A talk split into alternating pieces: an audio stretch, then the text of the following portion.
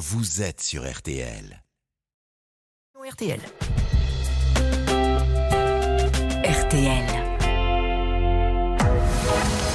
22h minuit Parlons-nous. avec Fabienne Kramer sur RTL.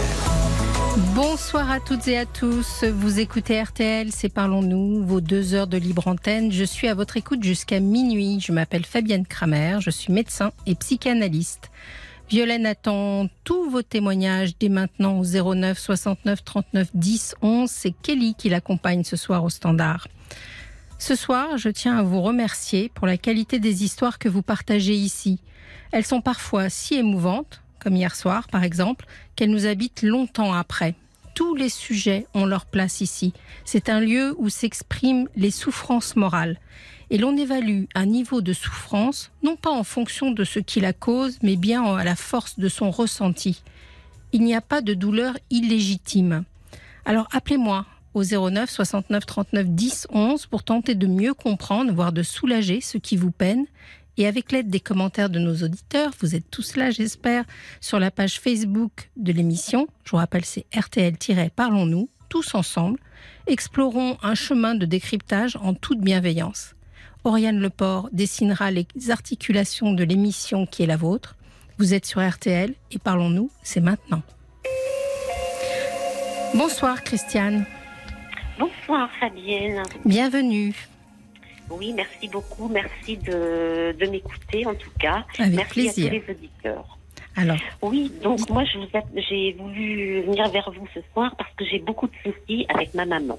Oui, Donc ma maman est une personne de 90 ans, elle Mhm. aura 91 ans à la fin de l'année, elle ne peut plus être chez elle. Oui, et euh, bah, elle veut rien savoir. Pour elle, elle est capable de tout, elle est capable de rien, mais pour elle, elle est capable de tout.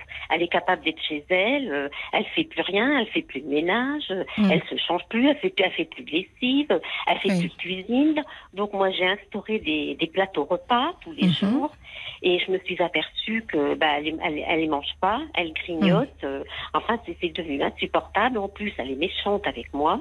Oui. Je suis fille unique. Hein. oui. J'ai un mari, mais je suis fille unique. Donc, euh, j'ai 63 ans, donc euh, bah, c'est- lourd pour moi, oui, très lourd. j'imagine. Et vous habitez proche de votre maman?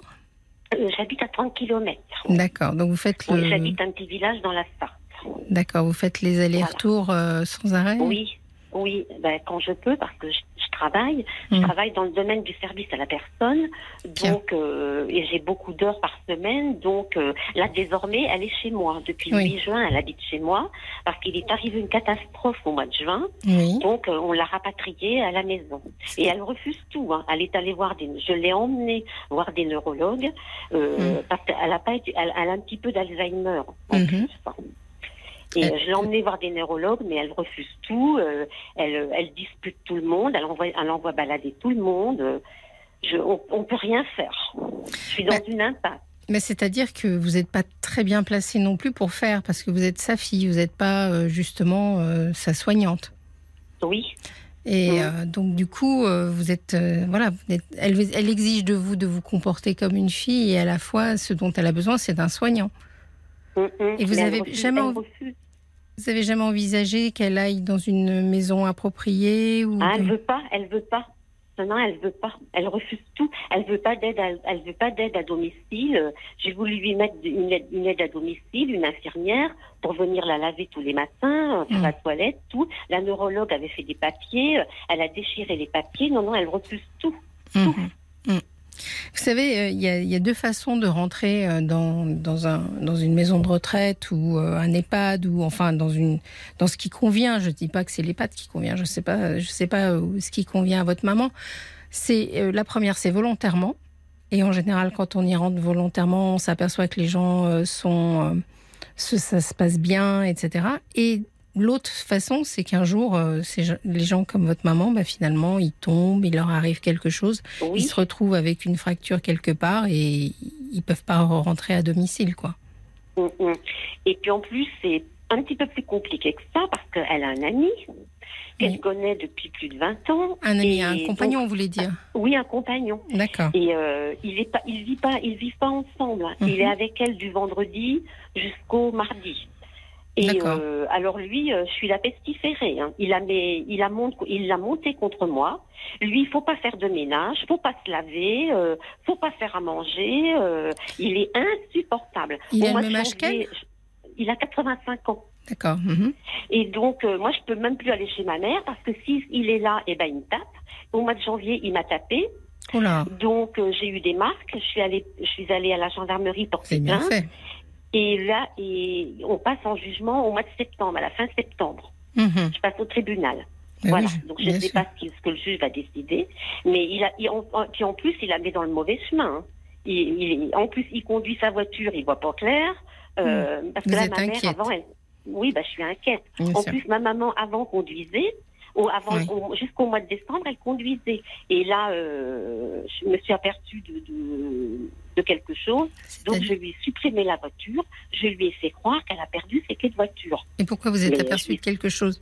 C'est quoi Ben, parce exactement qu'en fait, c'était la, la, la semaine du 1er janvier. euh, je l'avais appelée à 14 heures et puis elle me semblait pas bien. Mhm.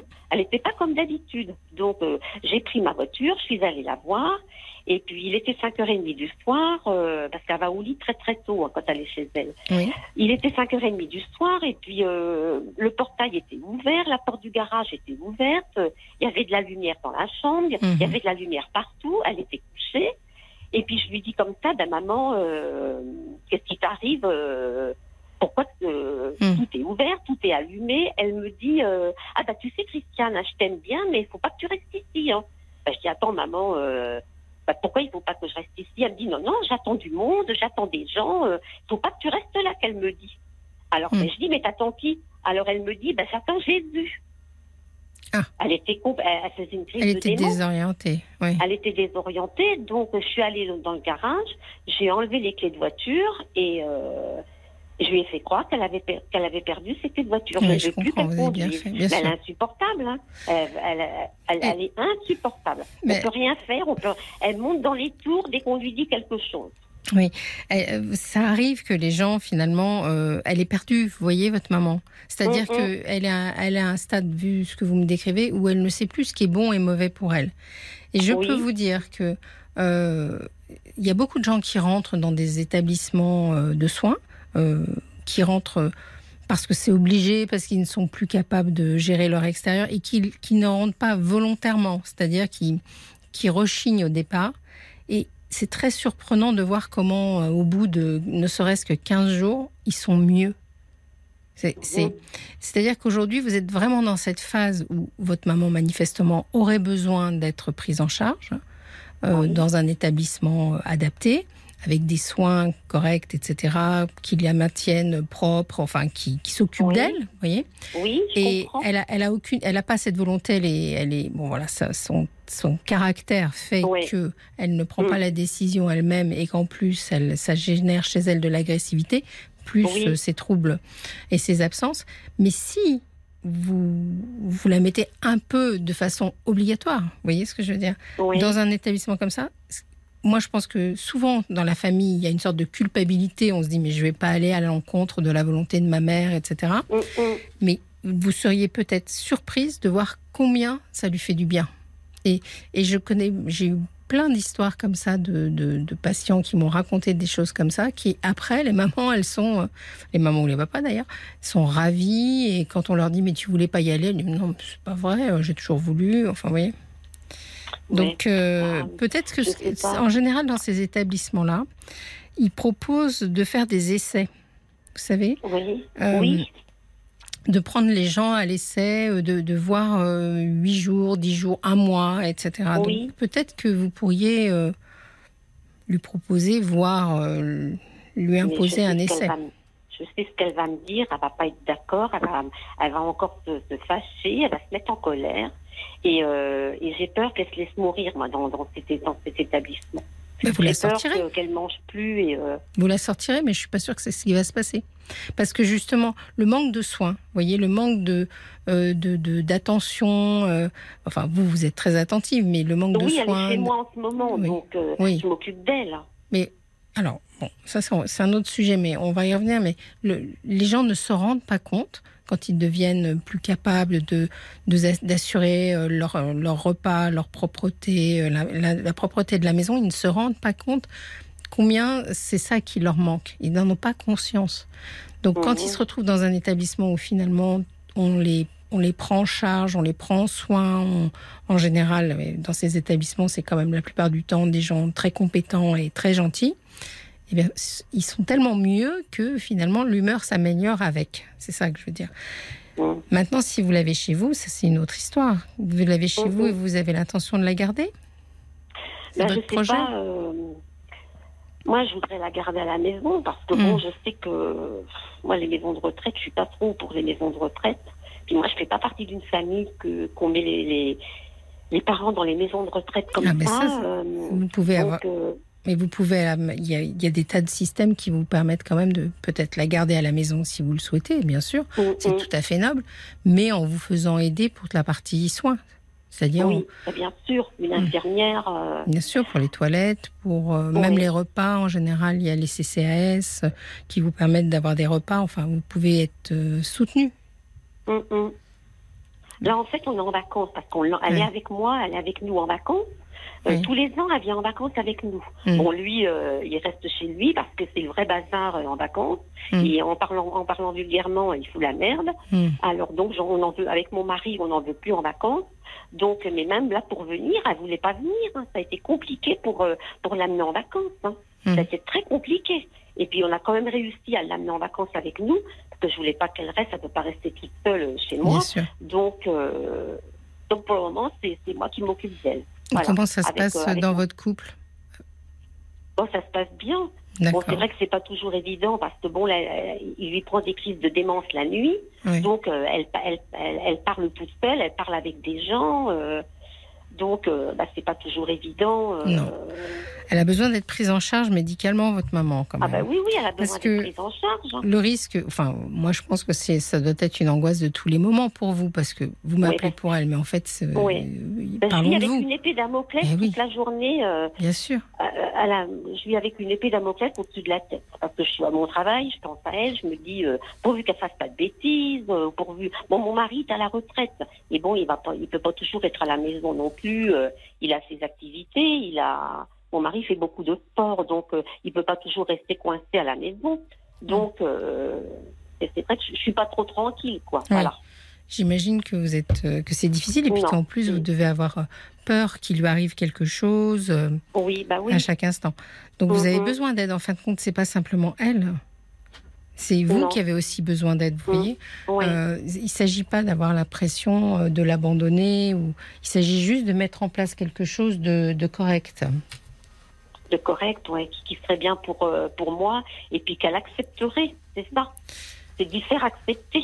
Ben, lui faire accepter, moi je pense que il va. y- Vous voyez, il y a un moment où on devient le parent de son parent. C'est-à-dire que vous êtes encore dans une relation toutes les deux où finalement vous, l'autorité de votre mère euh, vous submerge.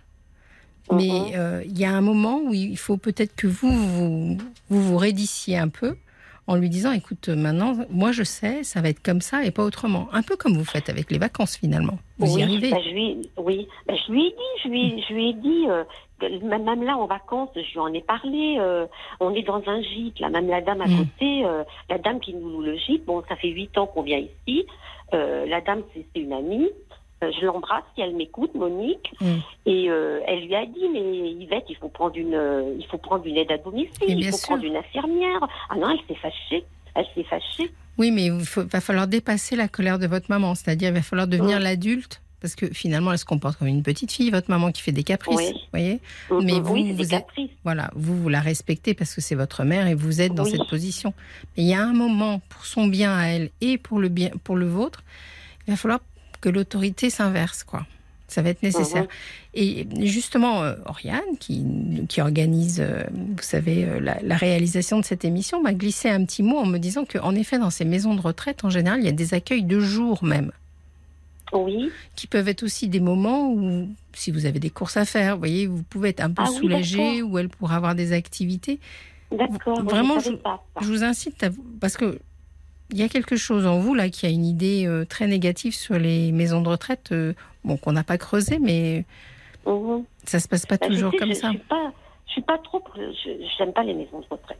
Mais alors, dites-moi pourquoi. dis, euh, je dis ce que je pense. Oui, alors dites-moi Euh, J'ai eu un pourquoi. mauvais souvenir avec le grand-père de mon mari. D'accord, Il voilà. était dans une maison de retraite. euh, j'ai pas eu de bons souvenirs et je me suis dit, bah, mes parents, ils iront jamais dans des maisons comme ça. Mais avant les maisons de retraite médicalisées, il y a aussi des maisons, si par exemple elle marche, elle est autonome, etc. Ah oui, elle marche, oui. Oui, Mm. mais il y a des maisons qui ne sont pas médicalisées. Oui. Des résidences, hein, ce qu'on appelle les résidences seniors. Vous savez, je ne sais pas si vous avez déjà écouté l'émission, mais moi j'ai une maman qui a le même âge que vous, qui a le même âge de- que votre maman.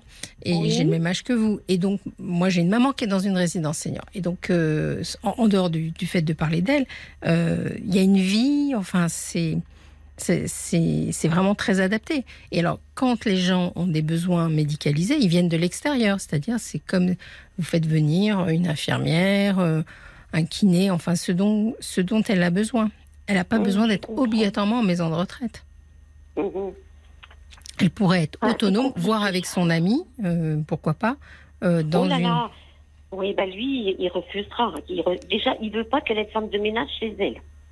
Non, Parce mais- qu'il y y a un mois, euh, elle voulait l'appeler. De temps en temps, elle me parle de lui. Bon. Oui. Mais j'essaie, je veux qu'elle coupe les ponts avec lui. Je veux lui faire couper les ponts avec ce bonhomme. Parce qu'il est toxique, il est, il est malsain, il a monte contre moi. euh, euh, mais ils, sont en relation. Ils sont en relation. Euh, non, plus pour le moment. Plus pour le Depuis qu'elle est chez moi, elle a plus de relation avec lui. D'accord. Au tout début, elle l'a appelé, elle l'a appelé, Oui. elle voulait l'appeler, donc je lui, ai- je lui ai fait le numéro, euh, elle lui a parlé et euh, lui, j'ai entendu la conversation, il lui a dit, euh, Bah, t'as pas besoin de femme de ménage, te laisse pas faire avec ces cons-là, parce qu'il est vulgaire, te laisse Mm. pas faire avec elle, ta fille, elle veut que t'aies une femme de ménage, mais t'as pas besoin de femme de ménage, puis te laisse pas faire avec, avec Mais elle. dans, dans tout ce que j'entends, est-ce qu'il n'y aurait pas un, un problème aussi financier derrière? Parce que bien sûr, une femme de ménage, euh, c'est un peu dépenser d'argent. Oui, que mais bon, elle a, elle a- elle a encore les moyens de, de, de Oui, prendre une mais lui- elle aurait des aides. lui, Ah, mais lui, euh, ça l'embête il- peut-être Euh, non, mais ce qu'il y a, c'est qu'il veut se l'accaparer. Parce que moi, je suis la vilaine, je suis la, je suis sa fille, je, je lui prends, je vais lui prendre son argent, je vais lui prendre sa maison. euh, c'est pas du tout ça. hein. Moi, je travaille, j'ai un bon salaire, j'ai pas besoin de la maison. Moi, je m'en fiche de la maison, ma mère. Non, non, mais J'en on entend pas, bien pas que c'est pas ça. Non, non, Donc, on entend pas bien. ça du tout. Mais euh, mais il est il est insupportable. Il a il l'a monté contre moi. En Mm. fait, elle est imprégnée de lui. Elle Mm. fait tout comme lui, euh, elle, elle parle comme lui. euh, hier à table, elle nous a, elle nous a rouspété avec mon mari. euh, elle nous a incendiés tous les deux. hein. Mais vous savez, je, je trouve que quand on, quand on vieillit, on devient une sorte de caricature de soi-même.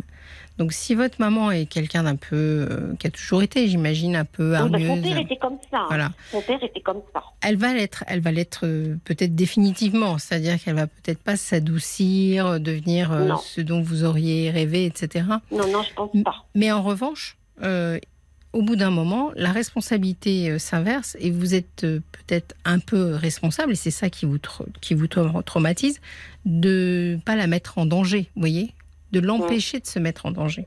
Bah oui, je veux pas. Déjà, je lui ai supprimé la voiture. Vous Parce qu'il y a trois ans, euh, elle s'était perdue. Elle avait pris Mm. la voiture et puis elle s'était perdue. Oui, mais alors, il y a deux choses. Il y a, un, le fait que les personnes qui sont très âgées, elles ont quand même euh, leur libre arbitre. C'est-à-dire que euh, si votre maman n'a pas envie d'aide, etc., vous pouvez aussi lui dire, bon, écoute, débrouille-toi, euh, tombe, casse-toi la colle Oui. du fémur, et puis on verra bien après. Vous pouvez aussi vous décharger de ça, parce qu'après tout, euh, Mhm. Bah, si... c'est vrai que des fois avec mon mari, mon mari il me dit, euh, eh ben on va, elle veut retourner chez elle avec son Jojo parce qu'il s'appelle Georges, elle l'appelle Jojo. Eh ben elle veut retourner chez elle, eh ben on va la remettre chez elle, et puis, et puis elle va se débrouiller jusqu'au jour où il va arriver encore une cata. Voilà, comme au début juin. Au début juin, il arrive une catastrophe. C'était quoi la catastrophe en question? Alors donc, euh, je l'ai appelé à 11h le matin, c'était un jeudi. Parce que je l'appelle trois, quatre fois par jour quand même. hein. Donc, euh, ça n'a pas répondu. Donc, moi, je me suis pas trop inquiétée parce que je me suis dit, euh, elle est peut-être dehors, elle est peut-être dans, dans, le jardin, ou bon, je me suis pas inquiétée. Et puis, à 14 heures, la dame qui apporte les plateaux repas m'appelle et elle me dit, ben, votre maman est pas là. Ah, ben, j'ai dit, euh, non, euh, ma maman, euh, elle, a, elle a pas de voiture, euh, elle est obligée d'être chez elle. Donc, le portail était fermé à clé, tout bon. Alors, euh, mon mari, euh, il va voir, il prend la voiture, il va voir. Et puis, euh, il- parce qu'on a les clés de chez Mm. elle. Donc, mon mari rentre dans la maison, tout, il appelle, Yvette, Yvette. euh, personne ne répond. il voit personne, il fouille la maison, personne ne répond. Donc euh, il me rappelle, euh, il me dit ta mère elle est pas à la maison. Je me suis dit mon Dieu, Oui. pourvu qu'elle soit pas partie à pied le long de la route. Quelle inquiétude. Donc euh, j'appelle les gendarmes, les gendarmes sont venus, ils ont fouillé la maison, tout, euh, ben, elle était pas à la maison. Donc euh, ils ont fait venir l'hélicoptère, même, même le maître chien. Oh. Donc, euh, au bout de trois heures, ils l'ont pas trouvé. ils sont revenus à la maison. Il y a un gendarme qui ouvre la porte d'un placard. En fait, elle était cachée derrière un placard. Hmm. Et Ouais, mon mari l'avait appelée. Non, mais elle était dans une crise de démence. Oui, elle a, des, elle a des troubles cognitifs.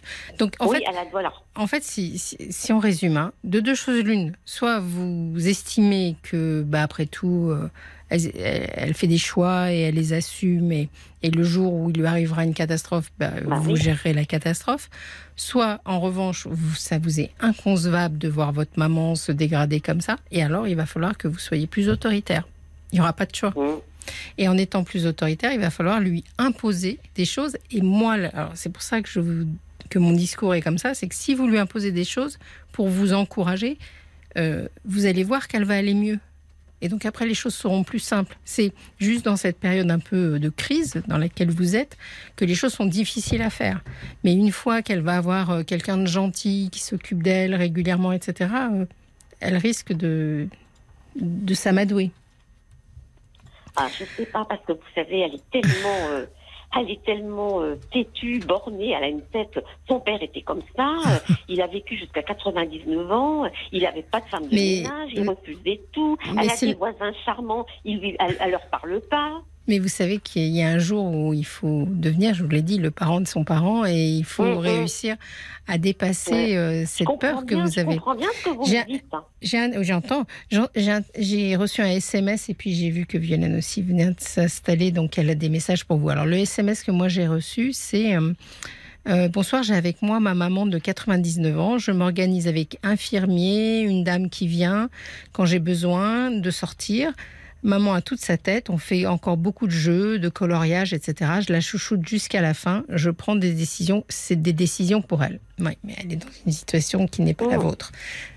Voilà, il y a des- le caractère des gens, on le change pas hein, en avançant en âge. Donc, euh, Mm. mais là, vous, vous avez une épreuve. L'épreuve que vous avez, c'est, vous savez, il y a un moment dans la vie où il faut dire non à ses parents. Et je suis pas sûre que vous l'ayez passé ce stade-là. Non, peut-être pas. Voilà. Et, donc aujourd'hui, vous la êtes. vois- Et Je la vois tellement euh, bornée. euh, elle a une tête de mule, elle a une tête. euh, Oui, mais il y a, des, y a toujours des failles. hein. Il y a toujours des failles. Mais là, elle, elle est comme elle est. Mais vous, il y a quelque chose à travailler sur le fait que là, il faut que, que vous arriviez à vous opposer à elle. Violaine, vous avez des, des témoignages pour. euh, Et oui, un message de Sacha qui euh, vous dit, enfin qui écrit Vous êtes pleine d'égard pour votre mère, mais elle vous mène par le bout du nez. N'abandonnez pas et courage à vous. Et enfin, la mouette d'Annecy qui, euh, qui affirme que l'essai dans un établissement serait une bonne idée. Je sais que certains EHPAD proposent même des hébergements pour des temps de vacances pour les aidants. Ça pourrait être une bonne façon d'amener les choses. mm, mm. Mais il y a, il y, a, il y a toute la lutte intérieure que j'entends chez vous, vous voyez? C'est-à-dire, un, euh, s'opposer à votre maman, deux, faire quelque chose euh, qui pour lequel vous êtes opposé euh, par rapport aux maisons de retraite, etc. Mm. Et ça peut être aussi chez vous.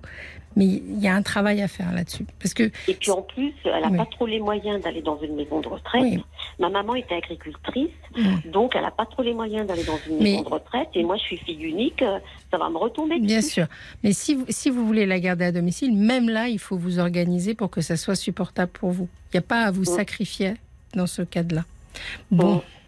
Merci Christiane bien. de votre témoignage. Bon, en tout cas, merci de m'avoir écouté. De merci rien. à tous les auditeurs. Et puis, euh, voyez que bonne, fin- bonne, bonne, euh, bonne soirée à vous. vous aussi Merci, passez une excellente Merci soirée. Je n'ose Oui. pas vous dire embrasser votre maman, mais euh, le cœur y est. Merci de votre gentillesse, en tout cas. Passez une bonne soirée. Au revoir. Merci, au revoir. Fabienne Kramer sur RTL. Parlons. Jusqu'à minuit Parlons-nous. avec Fabienne Kramer sur RTL. Vous êtes bien sur RTL, c'est Parlons-nous, on est ensemble jusqu'à minuit, on sera là aussi demain, et puis après ce sera le week-end. Euh, vous n'hésitez pas à nous appeler au 09 69 39 10 11. Vous pouvez aussi m'envoyer des SMS, c'est 64 900, euh, le code RTL. N'oubliez pas le code RTL pour que ça tombe bien juste en face de moi. C'est 35 centimes d'euros. Et puis vous nous réécoutez peut-être en podcast, et eh ben c'est très bien, c'est sur l'application RTL et vous pouvez aussi le trouver sur toutes les plateformes qui diffusent des podcasts. On va continuer notre émission maintenant avec Alice. Bonsoir Alice. Bonsoir Fabienne, bonsoir à tous les auditeurs euh, qui m'entendent. Euh, moi, je, vous appelle euh, parce que je, pour vous parler du trouble borderline, un mhm. trouble qu'on m'a diagnostiqué à l'âge de 16 ans. Et vous avez quel âge aujourd'hui? J'ai 26 ans. D'accord, vous êtes toute jeune. Très bien. Je vous écoute. Mhm. C'est de plus en plus difficile à gérer, notamment du côté médical, parce que je trouve que les voilà, par exemple, dans mon dossier médical, il y a écrit que je suis bipolaire. Ce qui n'est pas la même chose. Ce qui n'est pas la même chose. Borderline, c'est un trouble des émotions, alors hmm. que bipolaire, c'est un trouble de l'humeur. Et, c'est de plus en plus difficile à, gérer avec l'âge. Et en même temps, c'est de plus en plus simple parce que j'apprivoise la maladie. Et j'ai quelques questions. C'est est-ce que, voilà, avec l'âge, ça va s'atténuer comme certains médecins le disent? Ou est-ce que ça va euh, s'amplifier? Alors, euh, on dit, on dit en général que les troubles de les troubles borderline ont tendance à se tasser avec l'âge. Mais euh, vous avez encore, enfin, c'est pas tout de suite, tout de suite. C'est-à-dire, c'est 40, vers 40, 50 ans, ça se tasse bien. Donc, mais c'est progressif, vous voyez. Et quand vous me parlez de, de maîtrise de vos troubles, finalement, c'est que vous trouvez une sorte d'hygiène pas une hygiène de vie, mais une hygiène mentale qui vous permet de, de peut-être éviter les situations qui vous mettent, euh, qui vous mettent à mal. Alors peut-être pour les gens qui nous écoutent, si vous me permettez, euh, on va faire un petit rappel euh, pour ce mm. que c'est, parce que en effet, on a dit que borderline, c'était pas la même chose que, que bipolaire.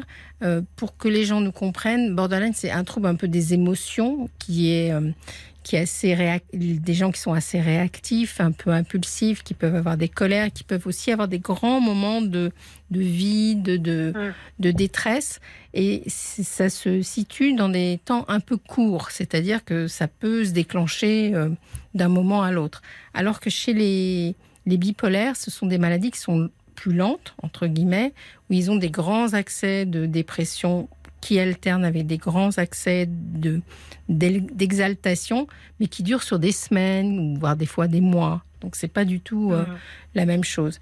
Dans un cadre, euh, la, la, maladie bipolaire est, bien connue parce que c'est une maladie qui est ancrée, je dirais c'est une maladie psychiatrique, alors que euh, le, le trouble que, dont vous avez, que vous avez, le, trouble borderline, c'est plus récent, ça nous est venu un peu des, des Américains, et c'est, je dirais, une, une, un trait de caractère euh, un peu exacerbé. Vous voyez ce que je veux dire?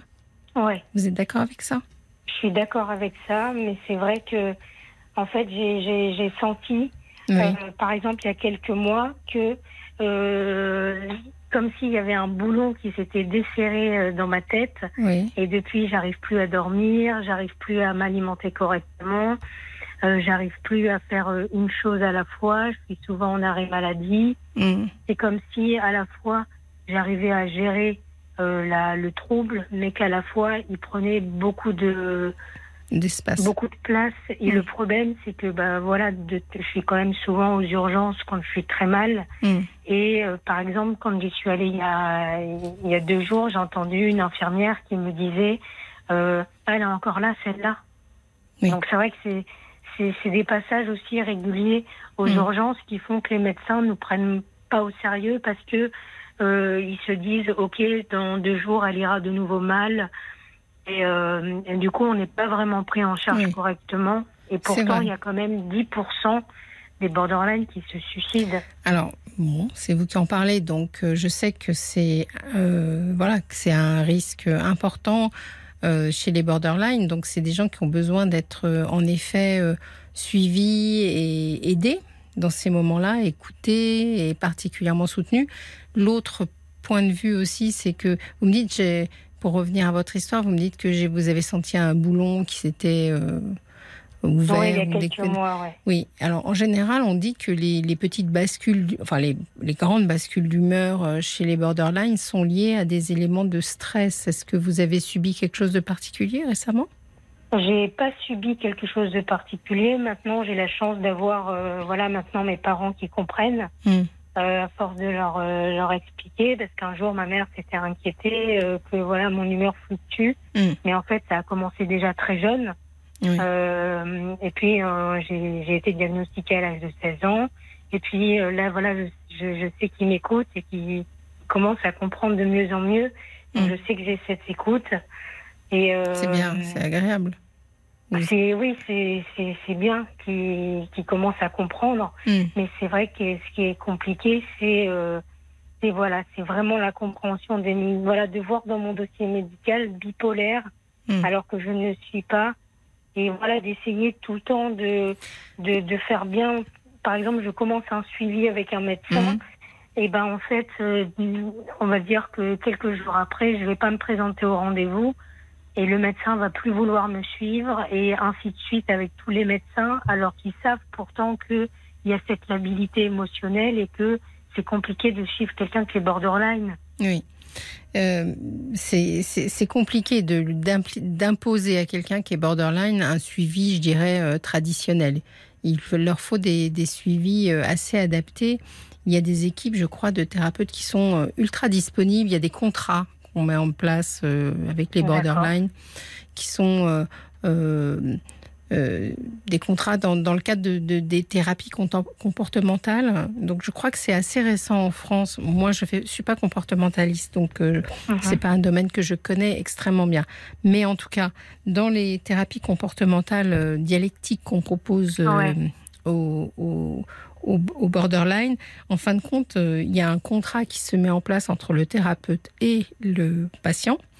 D'accord. Euh, en échange du fait que le patient s'engage à ne pas se faire de mal, euh, mhm. le thérapeute reste assez disponible voyez ce que je veux dire? D'accord. Donc je pense que et, le but de ces thérapies comportementales n'est pas de, de, creuser, de faire une analyse comme euh, moi je ferais dans un cabinet parce que ça c'est trop long.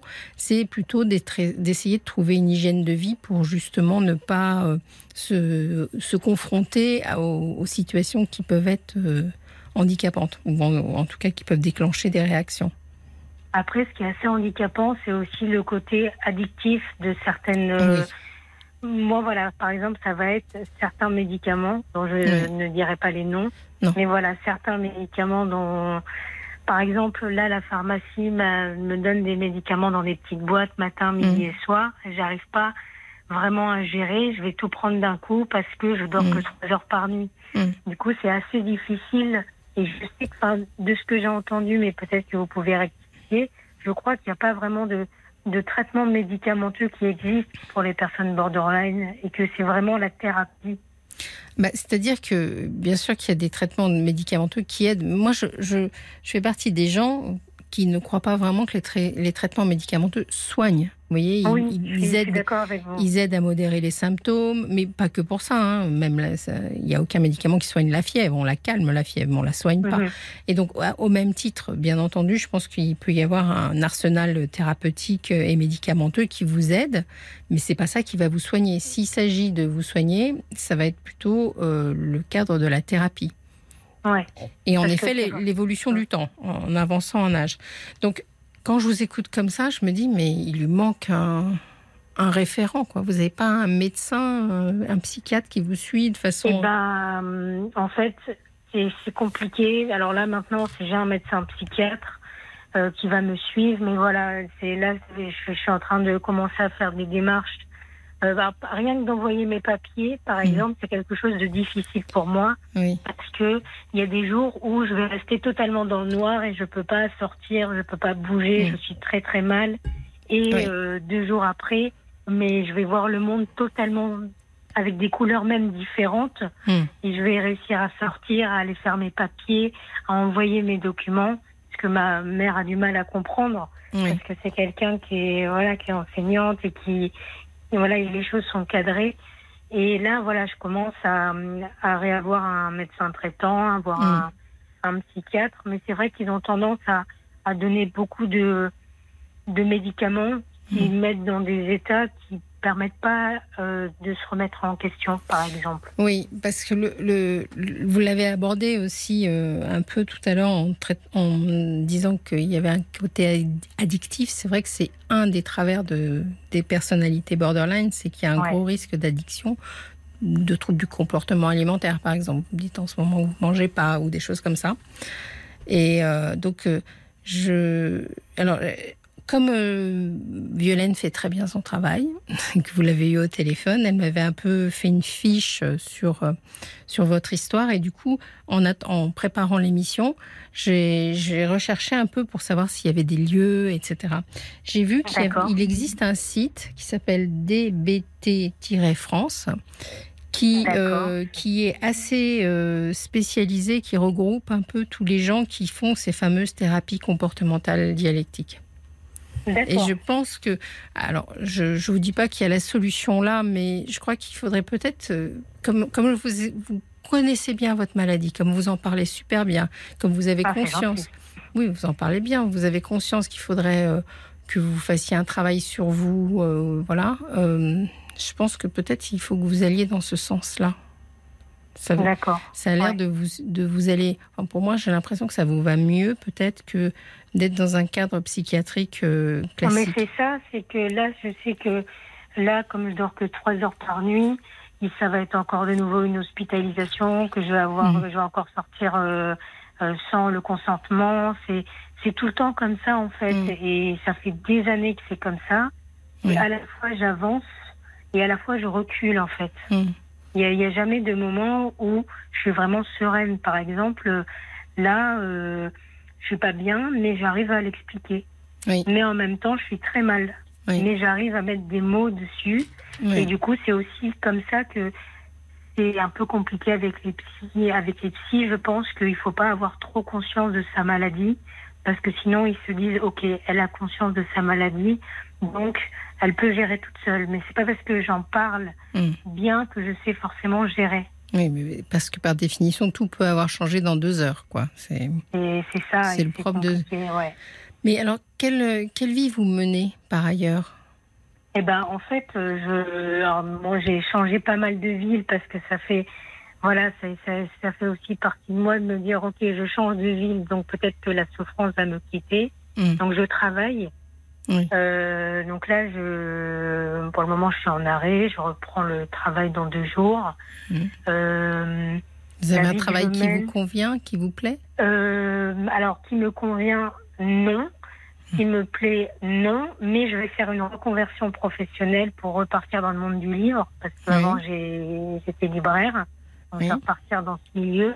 Et en même temps, je fais des démarches pour euh, peut-être avoir une aide, euh, vous savez, euh, à H peut-être, pourrait m'aider parce que je commence un travail, j'arrive à tenir 5-6 mois et après ça commence à devenir très compliqué, très pesant. Donc c'est compliqué, mais je mène une vie où j'essaye de garder un rythme, j'essaye de garder mon cap, j'essaye de pas abandonner. Oui. Et c'est quand même très difficile. Oui, parce que du coup, ça voilà. Je me, alors, vous savez, il y a toujours un. Alors, moi, je suis psychanalyste, hein, donc c'est un point de vue, la psychanalyse, hein, qui, hein qui est particulier. Et dans, le point de vue de la psychanalyse, on n'est pas des grands fans des étiquettes qu'on colle sur les gens. C'est-à-dire que finalement, vous voyez, vous me dites dans mon dossier, il y a marqué euh, euh, bipolaire, euh, mais moi je suis borderline. C'est comme si vous aviez une étiquette et cette étiquette, elle peut être enfermante. Euh, depuis qu'ils ont fait, euh, pour que les gens qui nous écoutent comprennent, depuis qu'ils ont fait ce classement aux États-Unis, qui, pour, qui n'a pour but en fait que de d'attribuer à une maladie un médicament, hein, et qui a, qui a un but économique derrière un peu. Euh, on a on a mis des, des, des noms de troubles sur plein de choses. Vous savez, moi quand j'étais plus jeune on appelait les gens intimides, maintenant on appelle ça un phobique social. Euh, quand euh, on appelait les hyperactifs, ben moi j'appelais ça des garçons quand j'étais petite, etc., etc. Vous voyez ce que je veux dire? Il y a, Et donc euh, le trouble borderline fait partie de ces troubles qui sont apparus un peu comme ça, et qui veut dire borderline, c'est-à-dire à la limite de. Donc, je pense qu'il y a toujours eu des gens extrêmes, en quelque sorte, qui ressentaient les émotions plus que d'autres, qui passaient, euh, qui, avaient des humeurs euh, labiles, euh, ce qu'on appelle la labilité émotionnelle, que vous décrivez très bien, etc. Ça a mm. toujours existé, ça. Mais j'ai un peu peur, vous voyez, que si vous collez sans arrêt l'étiquette de la maladie, bah, finalement, ça n'aide pas à se dire qu'on. Mais je suis d'accord avec vous. Le mm. problème, c'est que voilà, ça fait des années que, que, que, c'est comme, que c'est comme ça et qu'au final, ça a vraiment des répercussions très importantes sur ma vie et, mm. euh, et que ça, ça m'empêche de faire, euh, voilà, de, de, faire pas mal de choses, d'évoluer. Mm. Mais je suis, je suis, je suis d'accord avec vous qu'on, par exemple, on m'avait dit, oui, euh, alors maintenant c'est la mode, par exemple, du TDAH. Donc, mm. euh, par exemple, on m'a dit oui, le trouble borderline, il est associé au. Alors, je sais que probablement il y en a un depuis que je suis petite, mais c'est vrai que c'est aussi devenu la mode de dire TDAH à tout le monde. Oui. C'est sur ça que je vous rejoins. Euh. C'est pour ça que euh, j'essaye de, de, réfléchir à votre. Donc voilà, vous avez une personnalité intense qui est, qui est difficile à vivre pour vous et peut-être aussi pour votre environnement. Euh, je, nie pas votre souffrance, loin de là. Hein. J'ai absolument conscience des moments où vous devez avoir des spirales d'angoisse, etc. Donc, mais peut-être que les solutions, elles sont, euh, elles sont peut-être justement d'essayer ces thérapeutiques euh, dites dialectiques, comportementalistes, où on essaye d'apprendre aux gens une sorte d'hygiène mentale qui leur permette de ne pas se retrouver dans des situations. Vous me disiez que vous changez tout le temps de ville, etc à mon avis, c'est peut-être un des premiers trucs qu'on apprend aux gens, c'est-à-dire la stabilité, certainement.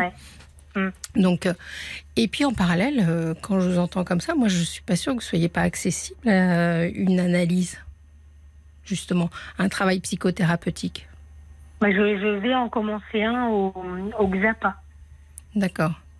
Donc euh, c'est grâce à mes clients, parce que du coup je travaille dans un, dans un, dans un hypermarché et j'ai ce contact avec le client. J'ai rencontré une dame qui travaille dans un XAPA, qui est psychologue et qui va me recevoir.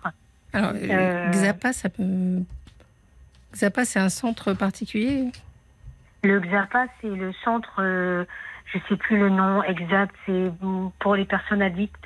D'accord, d'accord. Voilà, qui ont, des addictions, l'alcool, les médicaments, voilà. D'accord, Et moi, elle va me recevoir. c'est bien et ça, je suis contente. Je lui ai demandé. Elle m'a dit bah, je, je te recevrai. Et euh, donc, je vais pouvoir commencer une thérapie. Oui, Mais c'est vrai que je crois que les thérapies dialectiques, enfin, il y a pas mal de thérapies comme ça où c'est où c'est payant et souvent les listes de CMP hmm. c'est très très long. Oui, ça, ça je peux pas vous répondre là-dessus. Et je sais que les CMP, par exemple, on passe d'abord par un infirmier mm. et ensuite vous avez six mois d'attente avant de passer. Sinon, il faut payer à chaque fois 50 euros séance et ça fait quand même un budget. Oui, mais c'est pour ça que si vous entamez une psychothérapie, voyez, plutôt que d'être face à la, à la big étiquette, la big, je, parle en mm. anglais, la, grosse étiquette qui vous est mise sur le dos, peut-être peut-être prendre les choses une par une, c'est-à-dire oui, mm. en effet, ça génère des addictions, donc essayez de gérer euh, ce problème addictif. Ça, me paraît être une bonne chose. Euh, maintenant, je vais plus à la pharmacie, je prends plus rien et j'essaye de, de, trouver pourquoi j'ai besoin. En fait, j'écris beaucoup et j'essaye de mhm. trouver pourquoi j'ai besoin de me mettre dans cet état. Qu'est-ce qui fait que j'ai besoin En fait, j'essaie je, je fais ma, j'essaye de faire ma propre mhm. thérapie pour essayer de me comprendre moi-même. Mais c'est comme ça que il y a quelque chose aussi certainement dans votre, dans votre profil psychologique d'hyper-vigilance. C'est-à-dire que j'entends... Euh, euh, vous savez, il y, a, beaucoup de gens qui se promènent dans la vie euh, sans vraiment analyser ce qu'ils pensent, ce qu'ils ressentent, etc. C'est même la majorité des gens. Mais vous, vous êtes dans l'excès inverse, c'est-à-dire que tout, vous, tout est analysé, tout est parlé, tout est assigné chez vous. Oui. C'est une forme d'intelligence, vous voyez Mais c'est, ah. bah oui, c'est une forme d'intelligence par définition, puisque euh, vous, elle est vive cette intelligence-là. C'est une, intelligence de l'émotion, mais elle vous, elle vous rend pas que service, puisque elle vous fait, elle vous fait souffrir. Mais c'est une forme d'intelligence, bien entendu. Donc euh, ces personnalités qui sont les vôtres, qui sont, je nie pas le, je vous l'ai dit, hein, je nie pas la souffrance et les risques qu'il y a, c'est aussi des personnalités qui sont par moments assez palpitantes à vivre, j'imagine. Ouais, c'est bizarre que ça puisse paraître. C'est des douleurs qui sont, qui sont, euh, qui sont vraiment extrêmement intenses, ou alors c'est une euphorie qui est. C'est vraiment tout le temps de l'extrême. Mais c'est vrai que je suis d'accord avec vous, les étiquettes, euh, j'ai du mal aussi. Mm. Mais à force qu'on me mette dans la tête que je suis borderline, je suis borderline, bah, je me suis mis dans la tête. Mais en même temps, j'essaie de faire mon introspection euh, seule. Et, j'ai un message pour les, pour les auditeurs aussi, c'est de tout le temps voilà, garder espoir mm. et toujours essayer de, de, se dire, OK, avoir un projet précis pour euh, se maintenir en vie, en fait. Parce que comme on est tout le temps à la limite, se dire, OK, je prévois ça dans quelques mois, donc, dans quelques mois, je serai encore en vie. Vous voyez ce que mais, mais ce que vous décrivez, qui est, qui est euh, intense, vous voyez, c'est ça qui me vient en tête. C'est-à-dire que c'est comme si vous viviez la même vie que les autres, mais de manière un peu plus intense. Je mhm. pense que les gens qui nous écoutent, ils disent, mais moi aussi, j'ai des moments où je ne sais pas, où je... Vous voyez, tout le monde va se sentir concerné par ce qui vous arrive, parce que bien sûr, les humeurs de chacun fluctuent. Euh, obligatoirement. Nous aussi, on peut démarrer la journée en se disant mais je ne sais même pas pourquoi je suis heureuse et finir la soirée en se disant mais je suis la plus seule du monde. Je crois mm. que tout le monde passe par mais vous c'est l'intensité, le degré d'intensité qui est plus important.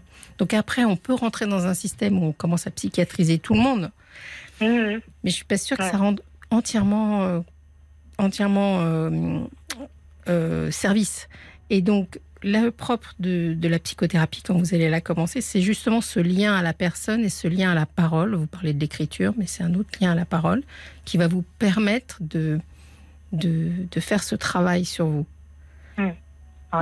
je crois qu'on a des messages pour vous. Et oui, on a un message de Clément qui est également bipolaire.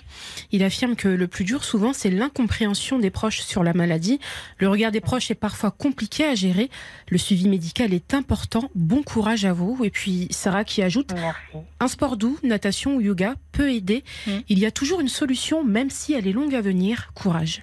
C'est vrai que tous les sports qui sont un peu méditatifs, etc., même si ça ne doit pas être toujours facile pour vous de... Euh, oui. Mais vous voyez, c'est intéressant parce que Violaine, si je peux me permettre, justement, euh, le Clément n'a pas la même troupe que, que, que Alice. Lui, il est, il est bipolaire. Il, est bipolaire. Et en effet, les bipolaires, le traitement médicamenteux est très, euh, est, très devant. Il faut parce que autant la bipolarité est une maladie euh, psychiatrique, autant, je vous l'ai dit, les borderline, c'est tous ceux qui ont été rajoutés là au moment de cette euh, folie un peu psychiatrique et voilà, c'est ah. différent. J'ai une chose, une dernière chose à ajouter. Moi, ce qui, ce qui m'énerve, c'est qu'à chaque fois, les médecins remettent souvent, mais souvent la faute sur, euh, sur les parents, sur euh, ce qu'on a pu vivre quand on mm. était enfant. Et, et c'est tout le temps, on incrimine tout le temps la famille, la famille, la famille, tout le temps, la mère, le père. Il s'est passé ça, il s'est passé ça, donc t'es comme ça. Et ça, ça m'énerve parce que ça veut pas forcément dire. Enfin, moi, ça m'énerve. Oui, je comprends que ça vous énerve. À la fois, il y a eu des études qui ont montré quand même une sorte de corrélation, euh, pas systématique, mais euh, il y a eu beaucoup, il y a eu des cas euh, de, d'enfants qui ont été maltraités et qui ont développé ce, ce genre de troubles. Donc, il y a des corrélations qui existent. Mais là où il faut vous rassurer, Alice, c'est que, je vais vous dire, chez tout le monde, tout vient de la famille. Ouais. C'est pas que vous. Euh, on parlait tout à l'heure de, je ne sais pas si vous avez entendu la dame d'avant qui parlait de sa mère. Enfin, mhm. on est tous, moi, je, tout le monde est englué dans son rapport familial. Donc, il euh, il faut pas que vous ayez de complexe. vous n'allez pas découvrir que vos parents sont des grands méchants, mais vous allez dénouer des, des relations à eux et ça va vous aider quand même. Parce que oui. Moi, je sais qu'ils ont fait de leur mieux. Bien sûr, mais. Ça, en fait, mais ils font, ils ont fait avec ce qu'ils ont pu, avec ce que j'ai, avec ce que j'étais déjà petite. Mais ils, ils, peuvent faire de leur mieux et faire des bêtises pour autant. Vous voyez, l'un n'empêche pas l'autre. Donc euh, cette remise en question n'est pas n'est pas un tribunal et une accusation. C'est juste réussir à bien dénouer les choses pour que vous disiez bon ben voilà. Euh, cette chose-là, euh, pour eux, ça se faisait comme ça, mais finalement, c'était pas la bonne idée. Enfin voilà, peu importe. Mais euh, on est tous englués dans nos rapports à notre famille. On est fait de ça. Et ça commence bien avant l'apparition de vos troubles, bien entendu. Donc euh, ce sera intéressant de faire ce travail. Vraiment, je crois que ça va vous aider beaucoup. Eh ben, je, je vais le commencer. Vous allez, vous allez le commencer. Et euh, dernière chose, euh, il est bon quand même que vous ayez un référent médical. Ouais. Malgré tout. Mais euh, comme un peu comme tout le monde, ce serait, ce serait bien que vous trouviez euh, quelqu'un en qui vous avez conscience, confiance, conscience, confiance, les deux, et euh, qui soit vraiment spécialisé sur ce truc. Mais j'ai envie à vous entendre de vous dire décrochez-vous aussi un peu de ça parce que il n'y a qu'une question qu'on n'a pas abordée et rapidement peut-être avant qu'on soit au journal de 23 heures. Sur le plan sentimental, vous avez des Comment ça se passe? Vous avez des relations quand même ou vous êtes eh ben, j'ai des amis qui sont formidables, qui mmh. m'aident et qui comprennent. Oui. Et euh, sentimentalement, euh, non, je suis célibataire. Mmh. J'étais là. Sinon, dans, dans les relations euh, voilà, amicales vont très bien. Après, je suis très bien comme je suis. Et j'ai voilà, j'ai des amis qui comprennent mes hauts, mes bas et qui se sont adaptés Hmm. à comment je suis et qui, avant, voilà, quand j'avais des excès de colère énormes, ils le prenaient mal. Maintenant, j'arrive à, à gérer mieux et à intérioriser un peu plus ou à écrire ou à leur dire là, je suis hmm. pas bien. Oui. Et puis voilà, ça va beaucoup mieux qu'il y a quelques années quand même. Oui, ça évolue dans le bon sens. Parce que vous, avez, vous êtes toute jeune, vous m'avez dit tout à l'heure que vous aviez 26 ans, donc vous avez toute la vie devant vous. Et plein la trentaine. Bah non, 26, vous approchez la, vous êtes, venez à peine de dépasser 25. Non, bon, enfin, vous approchez la trentaine, mais vous avez toute la vie devant vous pour euh, justement faire des jolis projets. Oui, on va hein essayer. Et donc, dans les épreuves de la vie, pas les épreuves, mais en tout cas dans les stades à passer dans la vie, il va falloir euh, réussir à insérer aussi la relation affective, bien entendu. Ouais. Elle vous est pas interdite, loin de là. Ouais. Même si elle génère de l'émotion. Parce que, voilà, ça génère pas que de la mauvaise émotion, ça génère de la belle émotion aussi. Aussi, mais comme c'est intense, il va falloir que, ouais, que je hmm. fasse ce travail et que j'apprenne à, à, gérer, mais je vais apprendre parce que je, je vais rester positive, parce que c'est ce qui me maintient finalement en vie, c'est d'essayer tout le temps d'avoir de, de, des projets qui sont longs pour pouvoir rester en vie et pas faire de bêtises en fait. Oui, J'entends dans votre discours. Hein, donc c'est pour ça que je pense que un contrat avec un thérapeute euh, avec lequel vous vous engagez euh, euh, justement à, ne pas vous faire de mal, je pense que ce serait une, bonne, une bonne première étape. Ouais. Hein? Tout à fait.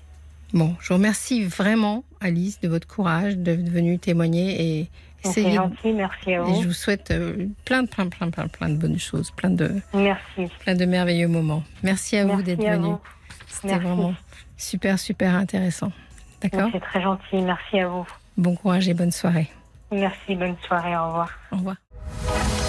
Jusqu'à minuit, parlons-nous avec Fabienne Kramer sur RTL. Je suis à votre écoute jusqu'à minuit. Je serai là aussi demain soir, jeudi et toute la semaine prochaine avant le retour de Caroline qui doit commencer à se dire ah, plus qu'une semaine de vacances, mais qui doit être très heureuse à l'idée de revenir vers vous. On se retrouve tout à l'heure. N'hésitez pas à nous appeler au 09 69 39 10 11. Si vous ne passez pas ce soir, vous passerez demain et on gardera vos témoignages. Alors appelez vite. Fabienne Kramer sur RTL. Jusqu'à minuit, parlons-nous avec Fabienne Kramer sur RTL.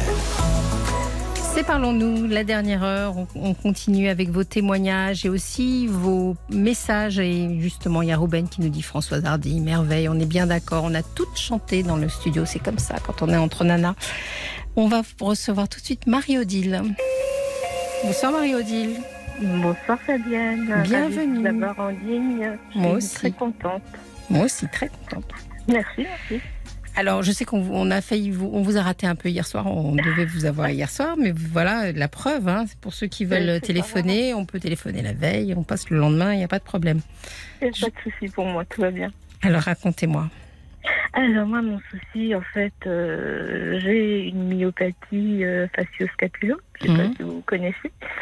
Et pour les auditeurs qui ne connaissent pas, bah, je sais pas, j'ai un petit peu de mal à l'expliquer, mais on va peut-être s'en sortir, je ne sais pas. Euh, c'est en fait euh, fondre des muscles. en, en amont, quoi. Oui. Donc là, moi, ça me pose beaucoup de soucis pour marcher, pour euh, me baisser, euh, soulever des choses, faire les courses toute seule. Enfin, hmm. ça, devient, compliqué depuis. Euh, ça a démarré, j'avais 44 ans, aujourd'hui j'en ai 60. D'accord. Mais vous êtes autonome encore vous... enfin, alors, pour être honnête, je ne la connais pas. Je vais, je, parce qu'il y a beaucoup de, de myopathies différentes. Tout à fait. Et je ne sais pas si le niveau de handicap est important. Enfin, pour moi, il l'est, mais il y a, hmm. comme dire, il y a pire que moi. Je veux dire, voilà, il y en a qui sont euh, déjà en fauteuil électrique, mais bien, bien lourd le fauteuil électrique. Hmm. Euh, hmm. Moi, un jour, le neurologue m'a dit euh, Tu n'auras pas le fauteuil électrique, mais je crois qu'il s'est trompé. Je, je, pense que des fois, le fauteuil électrique, il serait vraiment très bien pour moi. Ouais. Mais bon, après, il faut avoir la voiture qui va avec. Enfin, c'est encombrant. Même pour l'avion, c'est encombrant. Donc euh, pour l'instant, je, au début j'ai marché avec une canne, après j'ai marché avec deux cannes, euh, comment on appelle ça, des, cannes de main. Oui. Et puis euh, maintenant, bah, je suis au rollator, mais ça aussi, je crois que personne ne connaît. Non. Le, le... Expliquez. Désolée. Hmm. Le docteur m'a toujours dit que c'est un rollator, donc hmm. moi j'ai gardé ce nom-là. Mais en fait, c'est comment je vais vous dire, comme un, un, un roulette. D'accord. Très bien, très bien. En fait, c'est quelque chose qui vous permet de garder votre équilibre et de vous dépasser, déplacer un peu plus facilement. C'est comme une poussette, mm. mais pour personnes âgées, en fait. Mm, d'accord. Même si je suis pas encore. Euh, enfin, si, j'approche maintenant. Mm. J'approche d'un certain âge. Et euh, donc voilà, j'ai besoin de ça pour marcher et je fatigue très très rapidement. donc je ne peux pas faire. Euh, le docteur me dit vous marchez combien de kilomètres? Je peux même pas calculer en kilomètres, c'est en mètres. Et mhm. encore, 50 cm, 1 mètre, c'est beaucoup pour moi. Descendre l'escalier, n'en parle même pas, c'est galère. J'évite tout ce qui est escalier, j'évite. Les pentes, les ponts, tout, tout, tout, tout. Mhm. Donc je, ma vie est réduite, quoi, en fait. Oui. Et si quelqu'un a des, des, recettes, comment il le vit? Moi, je suis preneuse. oui, oui. Ben, n'hésitez pas à témoigner si vous êtes concerné ou si vous connaissez des, des recettes, comme, euh, comme dit euh, Marie-Odile c'est RTL-Parlons-nous sur la page Facebook. Voilà. Ah, et si on a des messages, on vous les lira. Et sinon, on vous les... Voir comment il s'arrive à s'en sortir. Et euh, je me suis reconnue à la personne de tout à l'heure. Je sais plus, Alice ou Aline, je sais plus. Alice. Alice, mm. qui disait qu'elle dormait très peu. Ben, moi, pareil. Du coup, je dors pas. Mm-hmm. Donc, euh, manger, c'est pas, c'est pas mon point fort non plus. Mm-hmm. Et et le, truc en plus qui me dérange, c'est que on prend du ventre, on prend pas de la, prend pas du muscle, mais on prend un gros ventre. Et eh oui. Et je comprends même pas pourquoi. Bah parce, que finalement, vous perdez aussi de la barrière musculaire, euh, parce que qu'est-ce qui maintient notre ventre à l'intérieur? Enfin, pas chez tout le monde, pas chez moi en tout cas. Mais qu'est-ce qui maintient notre ventre? C'est les, les abdominaux. Donc euh, la fonction musculaire, elle est là aussi, non? Oui, tout à fait, mais mm. tout, ça fondu de, de, tout le corps, les muscles, mm. de toute façon. Hein. ça, c'est euh, ça c'est sûr. Hein. Lever les pieds, me relever de la chaise, euh, mm. tout est une catastrophe. Oui, c'est une maladie compliquée, je comprends. Je comprends. Après, comme dit, il y en a qui, qui est encore pire dans la maladie de, de la myopathie. Hein, que je, quand vous regardez le Téléthon, par exemple, vous avez des exemples dans ces émissions-là et euh, c'est encore des stades différents. Mais c'est intéressant ce que vous venez de dire parce que vous voyez, c'était un peu mon introduction. Bon, elle doit être brève, mon introduction, donc je ne me suis pas trop éloignée de ça. Mais euh, y a, vous savez, souvent on vous dit, mais regarde, il y a pire que toi. Mais moi, en tant que psy, c'est une phrase que j'aime pas beaucoup. Parce que euh, souvent, ça nous oblige à négliger notre propre souffrance. C'est-à-dire que, bon, d'accord, il y a toujours euh, éventuellement pire que nous, mais ça ne veut pas dire que. C'est pas, le, pas la, la cause qui, qui, est problématique, c'est la souffrance qu'on a. Donc, moi, ce qui m'intéresse dans, dans, ce que vous me racontez, c'est comment vous allez-vous et, est-ce que ça vous fait beaucoup souffrir ou est-ce que finalement euh, vous le vivez euh, pas trop mal, vous voyez? Pas trop mal, non, je dirais pas ça. Les, les, douleurs, c'est pas les douleurs, c'est en fait la force. Hmm. C'est la force de pouvoir rien faire comme tout le monde. Hmm. La force de, se relever d'une chaise, la force de se relever des toilettes, la force hmm. d'aller dans une baignoire. Ça, ça c'est même pas la peine. Hein. Donc euh, c'est douche ou rien. Et euh, oui, c'est un épuisement permanent. Complètement, mmh. complètement. Après, je veux encore garder un petit peu mon intimité de ne pas me faire laver par une mmh. infirmière ou je sais pas quoi. Ça, le docteur me le demande toujours, moi je veux pas. Mmh. Donc pour l'instant, je peux me laver, euh, je me débrouille quoi. Mais vous êtes euh, entouré, vous avez de la famille? Non, moi et mon mari, c'est tout. D'accord. Donc voilà, la famille est restreinte. Hein. J'ai des enfants, mais voilà, ils sont. Enfin, j'ai deux fils qui ont la même chose. Ah. D'accord. Et notre fille, ben, elle n'a rien, je lui souhaite pas. Je, je, souhaite à personne. Euh, notre fille, pour l'instant, elle n'a rien. Mm. Et j'ai des petits-enfants, mais bon, voilà, il faut leur vie, quoi. Je veux mm. dire, je les embête pas avec ça. Oui. Oui, non, mais c'est pas facile à vivre, bien entendu. Euh. Et alors, avec votre conjoint, comment il, comment il est par rapport à ça? Alors, c'est la première fois qu'on en a parlé hier. Mm. La première fois que vous en avez parlé hier? Oui, oui. C'est intéressant. Tu as l'idée de témoigner? bah, Suite à ça, ouais, j'ai dit, mm. bon voilà, on m'a posé la question, comment tu vis toi? Mm. On n'a pas trouvé très Pas vraiment, quoi. Euh, il a dit, euh, moi, bah, voilà, tu es, un handicap, bah oui, alors, oui, bon, voilà, c'est tout, il accepte tel que. Hmm. Mais il, ne trouve pas de. Comment dire euh, Oh mon Dieu, je vais me sauver. Je ne sais pas comment il aurait pu, hmm. comment il aurait pu réagir, mais voilà, c'est les aléas de la vie et je pense qu'il accepte tel que. Peut-être, ça c'est ma pensée, moi, peut-être que. Euh, s'il réagirait autrement, peut-être lui tomberait aussi, mais je sais pas.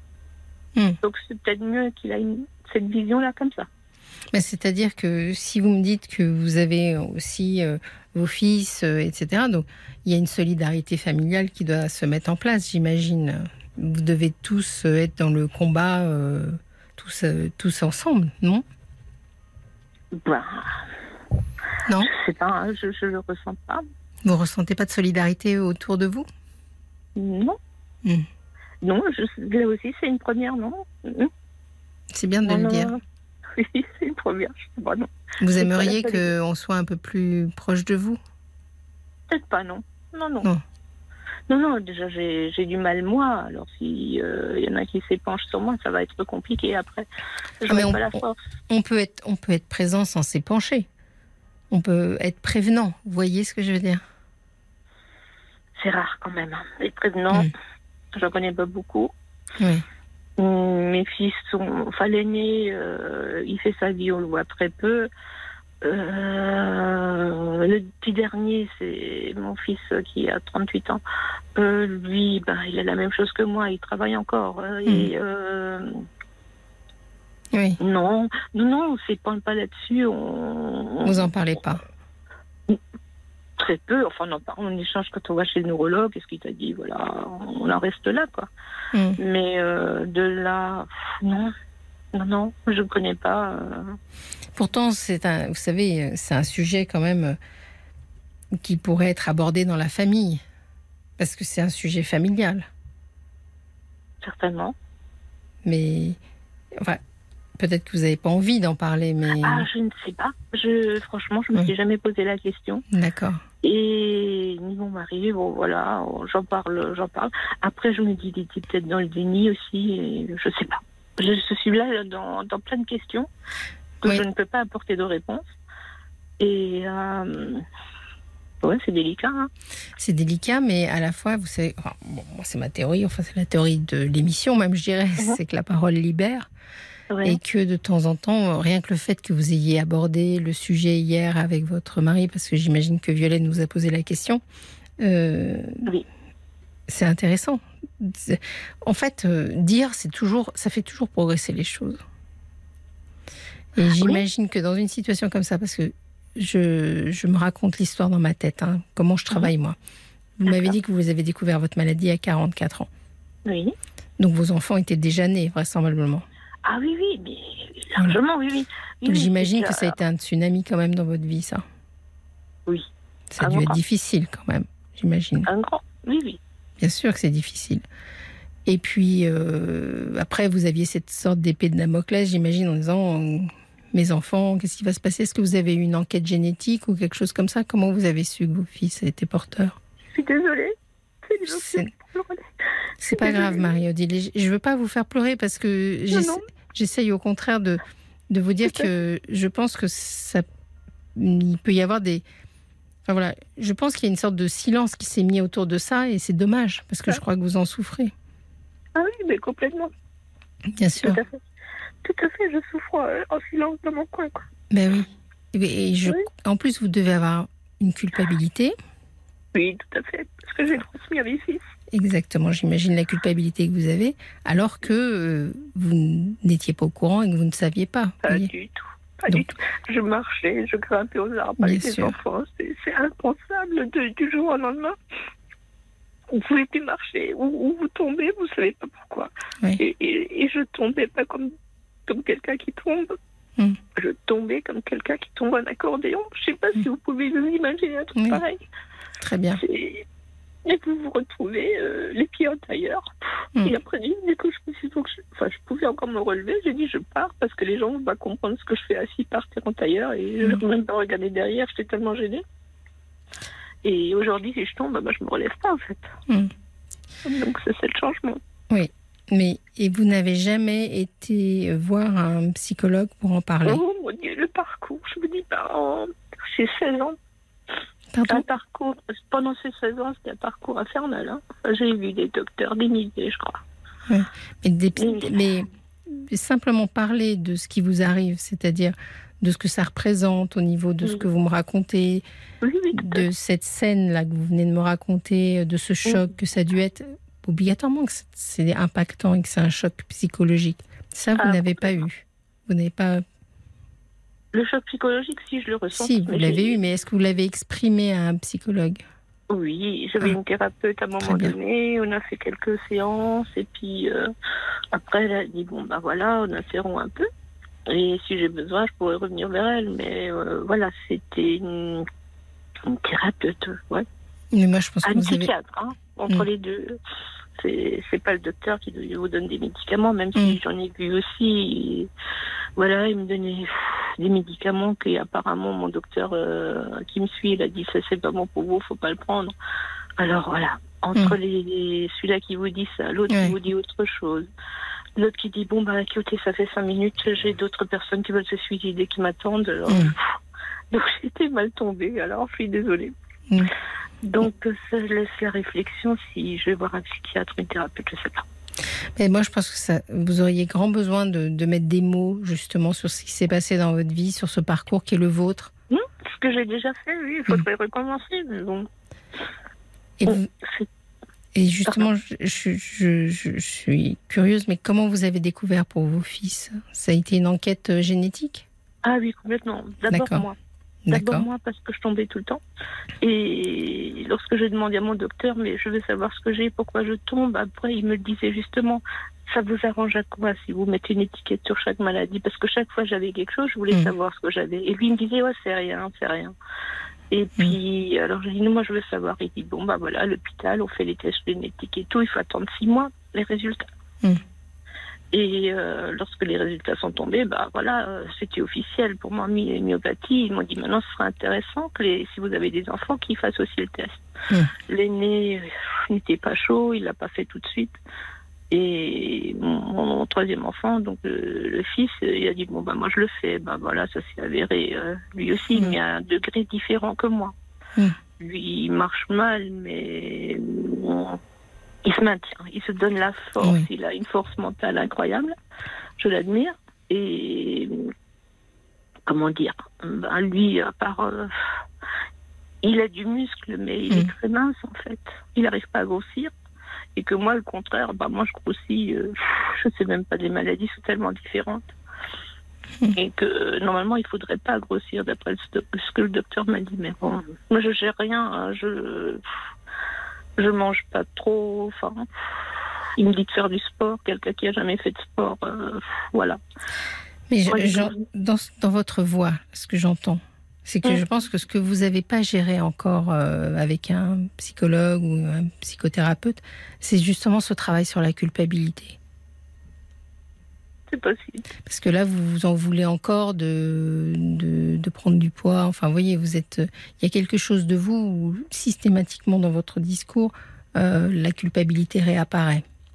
Et ça, je pense que ce serait bien que vous fassiez un travail là-dessus pour que justement, euh, voilà, on a des parcours de vie qui sont ce qu'ils sont. Vous n'y êtes pour rien. En rien. Oui, je me sens punie. Punie de quoi? Moi, je ne sais pas. Hmm. Je sais pas. J'ai une punition comme ça, du style. Euh, je sais pas.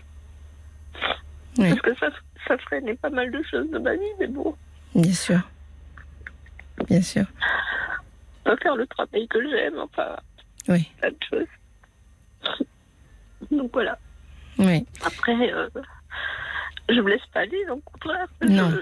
Ça s'entend, ça sent. Là, vous avez un moment d'émotion important, mais dès le début de, de l'émission, on sentait que vous étiez, vous aviez construit euh, une personnalité, j'allais dire, qui tient debout euh, au sens, euh, vous êtes, vous, vous, êtes blindé, quoi, un petit peu. Pas un petit peu, quand même, pas mm. beaucoup, alors. Mais c'est très bien. je dirais, c'est très bien de ne pas trop se blinder, de, de rester et il y a toute une. Il y a vraiment. Alors, je sais qu'il existe euh, des, des gens qui, qui voient les gens en famille, etc. Enfin, moi, j'encourage toujours à faire discuter, à, faire circuler la, la, parole. Alors, on en a toujours peur parce qu'il faut dire les choses, mais finalement, ça fait toujours du bien. Il faut surtout trouver la bonne personne. Oui. Mais on est nombreux quand même. oui, mais comme vous, Fabienne, c'est parfait. Vous, vous êtes à l'écoute. Vous je ne sais pas, il y a quelque chose même avec euh, tous les auditeurs. On aimerait trouver quelqu'un comme vous, quoi. Bah, c'est gentil, mais j'en connais beaucoup. Il y, a, enfin, il y a beaucoup de gens qui sont capables. Enfin, c'est un beau métier que j'adore et, et, il y a beaucoup de gens qui le font extrêmement bien. Donc, euh, je vous encourage vraiment. Alors, c'est vrai et c'est valable pour tous les gens qui nous écoutent que quand on a décidé de faire une thérapie, on a le droit d'en essayer un, deux, trois. Euh, moi, ça me semble pas aberrant. Moi, j'ai moi-même fait une longue thérapie et euh, j'ai claqué une ou deux portes avant. Oui, moi je l'ai claqué beaucoup aussi. Mais voilà, mais il faut mais du coup, il faut pas s'arrêter. Vous voyez, c'est un peu comme en amour finalement. Si on s'arrêtait à la première gamelle qu'on prend, on s'en sort plus.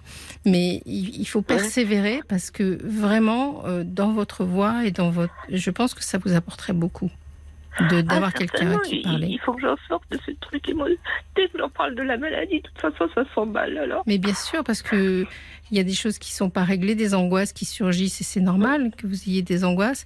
Et, et puis. Et puis voilà, ce, vous l'avez dit en un mot, hein, ce sentiment d'être puni de quelque chose, euh, il faut travailler dessus, c'est sûr. Ah, c'est pas gagné, hein, comme disait l'autre.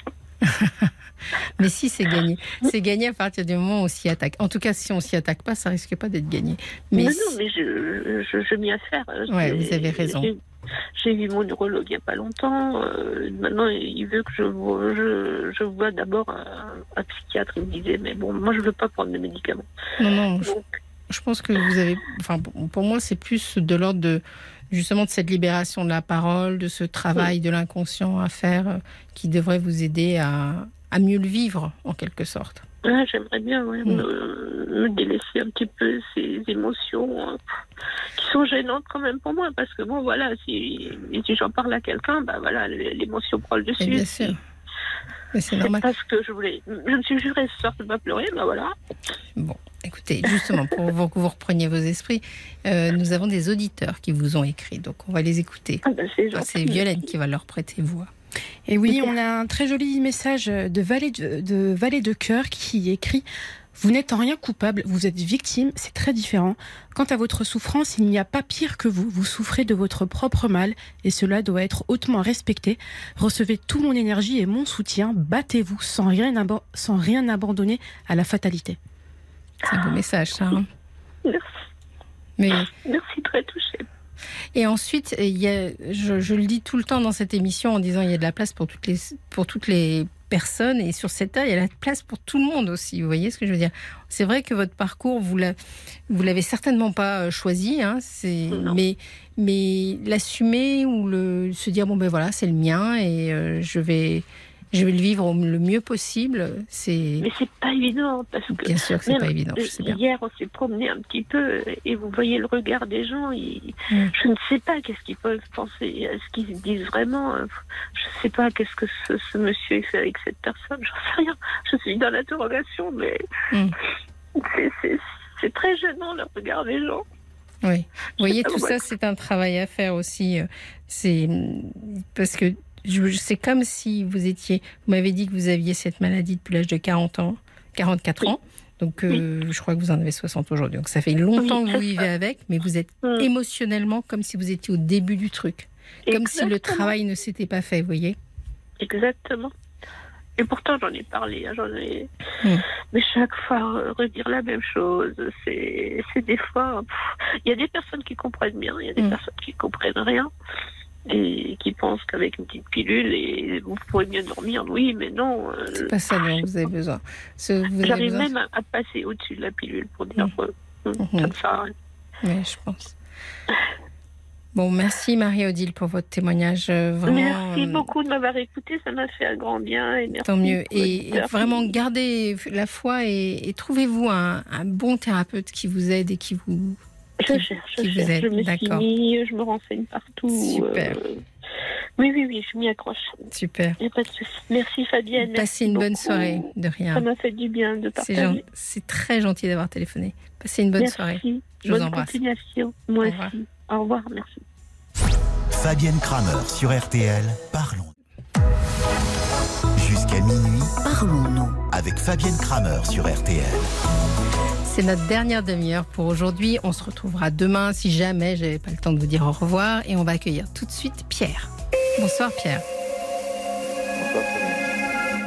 Est-ce que je vous entends bien euh, Allez-y, voilà, si je vous entends bien.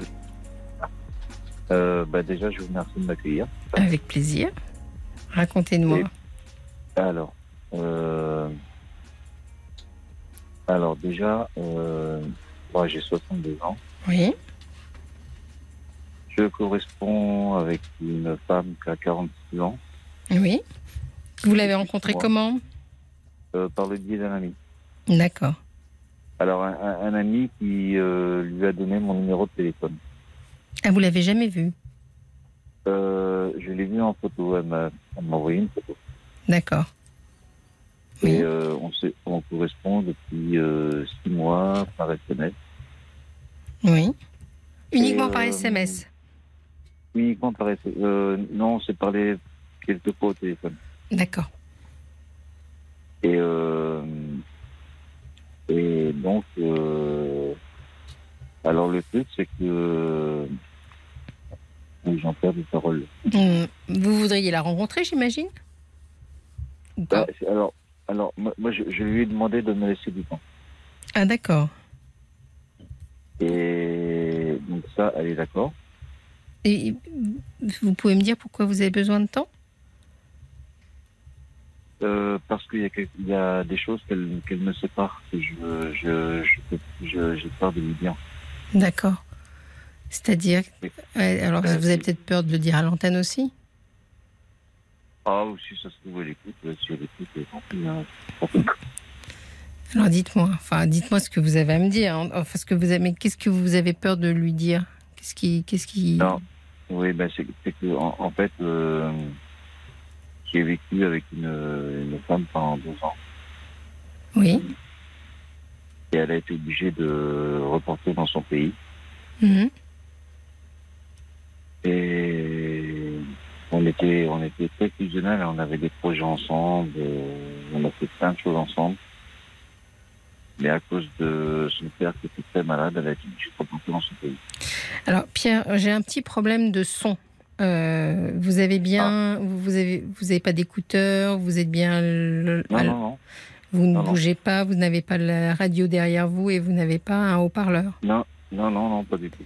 Parce qu'on a un gros souffle dans le son. Donc, bon, rien n'essaye de gérer ça de main de maître.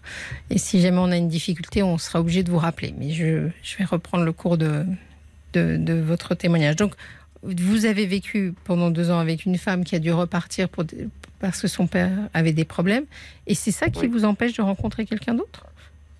Ben, euh, ben, C'est-à-dire que si, c'est-à-dire que j'arrive pas à l'oublier. D'accord. D'accord. Vous n'êtes pas disponible finalement, affectivement, pour l'instant. Pas complètement. Oui, mais moi, oui, mais moi, je veux reconstruire quelque chose. Hmm. Ça que j'ai fait cette démarche. Mais, mais voilà, je, je, l'ai toujours dans la tête. c'est pas possible. Hum.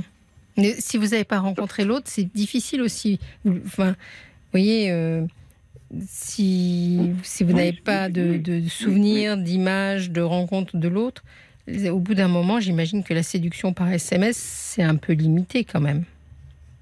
Ben oui, je me, je, je me rends compte. Hum. Il peut même y avoir, euh, vous pouvez même faire une sorte de confusion, c'est-à-dire que finalement, euh, euh, cette femme qui vous écrit par SMS, elle comble peut-être, enfin vous voyez, vous êtes peut-être un peu dans la confusion. C'est pas. Et puis, et puis, et puis, ce que, ce que, ce que je voudrais pas, ce que je voudrais pas, c'est que qu'elle soit pour moi un, un pansement. Hum. Mais c'est ce que je vous dis. Peut-être que ces SMS, ce sont des pansements. Euh, c'est un peu comme si c'était celle que vous avez en tête qui vous écrivait toujours par SMS. Vous voyez, tant qu'on n'a pas rencontré les gens, on peut être un peu dans la confusion. Je me trompe? Mmh, Parce que celle qui est partie, vous êtes toujours en, lien avec elle? Ah non, non, non, pas du tout. Mmh. Non. En plus, ça a été, ça a été parce que elle est partie, pour moi, c'était un déchirement. Hein. Oui, j'ai l'impression. Je ne le cache pas. Hein, vous êtes en plein chagrin d'amour. Vous m'appelez pour le, thème initial de l'appel, c'est je corresponds depuis six mois avec une femme par SMS, mais en fait vous êtes en plein chagrin d'amour depuis je ne sais pas combien de temps. Ouais, depuis six ans. Depuis six ans. Voilà. Hum. Mais, euh, mais, mais, mais, mais, par contre, euh, tous les, euh, alors, tous les matins, oui. on, correspond par, par SMS. Oui. on s'est appelé quelques fois au téléphone. parce que je voulais, je voulais entendre le, le, son de sa voix. Et, et alors, c'est ou c'est moi qui lui demande si elle a bien dormi, ou c'est elle qui me demande si j'ai bien dormi. Bon. Mais ça, ça, vous, euh, accompagne. Comment? Ça vous accompagne. Ça ouvre votre journée. Oui. Et puis, euh, et puis euh, dans la journée, alors elle, elle, me demande, parce que je lui ai expliqué mon, métier, je, moi je suis maraîcher. Oui. Donc elle me demande ce que j'ai planté, ce que j'ai fait, tout ça. Mhm. Je lui envoie des photos. Et en, fait, j'ai l'impression qu'on vit une vie de couple mhm. par correspondance. Mmh. Et vous n'avez pas le désir de, de la rencontrer? Ben, J'ai peur. Vous avez peur de quoi? Qu'est-ce qui vous fait peur? Qu'elle vous plaise? Mais comment? Qu'elle vous plaise? Vous avez peur qu'elle vous plaise? Non, j'ai peur que moi de j'ai peur moi de pas lui plaire. Ah, ça c'est différent. Qu'est-ce qui ferait qui qu'est-ce qu'il y aurait de vous qui ne pourrait ne pas lui plaire? Ben, ce qu'il y a déjà, c'est que. Alors, le, déjà, euh, jamais vu. Pardon? Même pas en photo. Elle vous a jamais vu, même pas en photo? Non, non, non. Pourquoi? Et, en, plus, elle me le demande pas. Hmm. Donc, euh, c'est. C'est un peu étrange votre histoire. Euh, cette, cette, femme, euh, elle, elle, habite près de chez vous? Elle, elle est où? Elle habite elle habite à une... même pas 100 km. D'accord. Elle a votre âge ou elle est... Ah non, 46 ans, vous m'avez dit. Non, non excusez-moi. Donc elle est un peu plus jeune, euh, elle est libre euh... euh oui, oui, euh, oui, Elle est libre. Euh, oui. alors, je sais qu'elle a jamais été mariée, moi non plus mhm. d'ailleurs. Oui. Et déjà, je lui ai demandé si. Euh, parce que je, je, lui ai dit j'avais 62 ans. Mhm. Et euh, je lui ai dit mais la, la différence d'âge, ça te gêne pas? Il me dit non, ça me gêne pas. Mhm. Mais. Et, et puis, autre chose. Oui. C'est que. C'est que en fait, euh, elle, a, elle a fréquenté. Elle a fréquenté quelqu'un. Mhm mais elle n'a jamais vécu en couple. Oui. Et vous? Ah, Moi aussi. Bah oui, aussi. J'ai eu des filles. Euh. Ah, vous avez, vous, avez des, vous avez des enfants, d'accord. Oui, oui, oui. Mais elle, elle n'a jamais vécu en couple et elle vit toujours chez ses parents. Oui. Bah, il faut bien qu'il euh, Si vous correspondez avec une femme qui accepte de vous écrire uniquement par SMS et qui accepte de ne pas voir vos photos, bah, j'allais dire, il faut bien qu'elle ait une raison de se terrer un peu. Vous voyez ce que je veux dire? Donc, bien entendu, euh, euh, elle doit avoir un peu peur de la vie de cette femme-là. Et donc, en fait, c'est un peu vos peurs qui vous engluent, quoi. Vous êtes, vous, vous avez peur qu'elle vous rencontre, qu'elle vous voit, qu'elle, euh, etc. Elle, elle a peur de peut-être quitter euh, sa vie, euh, sa maman ou je ne sais quoi. Et là, vous êtes, vous tournez en rond. Vous, c'est la timidité des uns et des autres qui fait que, au bout d'un moment, ah bah, vous allez vous épuiser avec vos SMS. Ah bah c'est vrai qu'elle est, qu'elle est, très très proche de ses parents. Hein. Mmh. Ça c'est indéniable. Parce qu'elle m'en parle souvent. Et, et euh, alors, je, alors, je lui ai posé plein de questions hein, pour savoir vraiment qui elle était. Oui. Oui, parce que je, euh. reçois plein de SMS là. Alors, vous voyez, votre, votre histoire, elle suscite des SMS. J'en ai un qui me dit pourquoi Pierre ne rencontre-t-il pas cette femme avec laquelle il correspond? Bah, C'est justement la question que je vous pose. Et puis après, il y a quelqu'un d'autre qui dit Cette femme demande-t-elle de l'aider financièrement d'une autre manière? Elle ne l'a jamais vue en photo, elle ne demande rien. Bah, donc là, vous, vous étiez en train d'y répondre en me disant que vous avez bien, euh, je dirais, euh, testé un peu la véracité de ses propos. Oui, oui. Non, non, parce que en plus, je, comme question, une question que j'ai bah, j'ai pensé que c'était important. Euh, je lui ai dit, mais si on se promène dans la rue, est-ce que je peux te tenir par la main, par mmh. exemple mmh. Elle m'a dit oui, mais j'adore ça. Et je lui ai dit, euh, euh, je lui ai dit, je lui ai dit par contre, je suis quelqu'un qui est pot de colle. Mmh. Est-ce que tu sais ce que c'est qu'un pot de colle Elle m'a dit oui, je sais. Mais alors c'est incroyable parce que pour quelqu'un qui a un pot de colle, vous attendez six mois avant de la rencontrer, quoi. Mais je sais que j'ai peur. Oui, je sens que vous avez peur. Il y, a aussi euh, Bob White qui nous dit Pierre, on vous sent dans l'incertitude et en manque de confiance. Quelle, quelle, quelle image avez-vous de vous-même? Voilà. Et ça, c'est une bonne question. Parce que euh, j'ai l'impression que si vous ne transmettez pas votre image à cette femme, c'est que quelque part, il y a, y a, quelque chose de vous qui n'est pas en paix avec votre propre image ou... Ben, c'est que c'est qu'en fait, euh, j'ai en fait, toute ma vie, j'ai euh, j'ai été euh, j'ai affronté le jugement des autres. Pourquoi? Oh, Pour plein de raisons. D'abord déjà parce que déjà parce que j'ai été abandonné à l'âge de 6 ans hmm. et euh, par mes parents. Oh, je dirais même pas par mes parents, par les, les, gens qui m'ont mis au monde. Ah oui.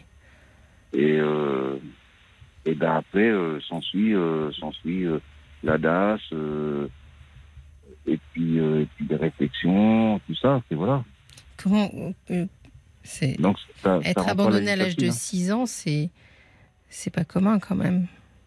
Qu'est-ce qui s'est ah passé oui, mais pourtant c'est pourtant c'est ce que j'ai. Et puis genre et puis j'ai toujours ces images dans ma tête. Hein. Bien sûr, j'imagine. À 6 ans, on garde mémoire de ça. Et qu'est-ce qui s'est passé? C'est-à-dire que vos parents ne pouvaient pas, n'avaient pas la possibilité de vous élever ou? Euh, si, ils avaient la possibilité, mais euh, mais euh, mais en fait, j'étais très mal nourri, j'étais battu. Oui, c'est ça. Vous avez été retiré à vos parents alors, peut-être? Ouais, ouais. Hmm. Oui. Donc vous avez été. Et donc euh, voilà. Après, après, il faut se reconstruire après ça. Hein. C'est oui, pas bien évident. Sûr. Hein. Bien sûr que c'est pas c'est pas évident. Et en plus, on garde un peu chevillé au corps bah, à la fois cette crainte de l'abandon et puis cette crainte du manque de soins et d'attention, quoi. C'est ça, c'est ça. Bien sûr. C'est ça. Donc, euh, moi, euh, si, si, si, je la rencontre, hmm.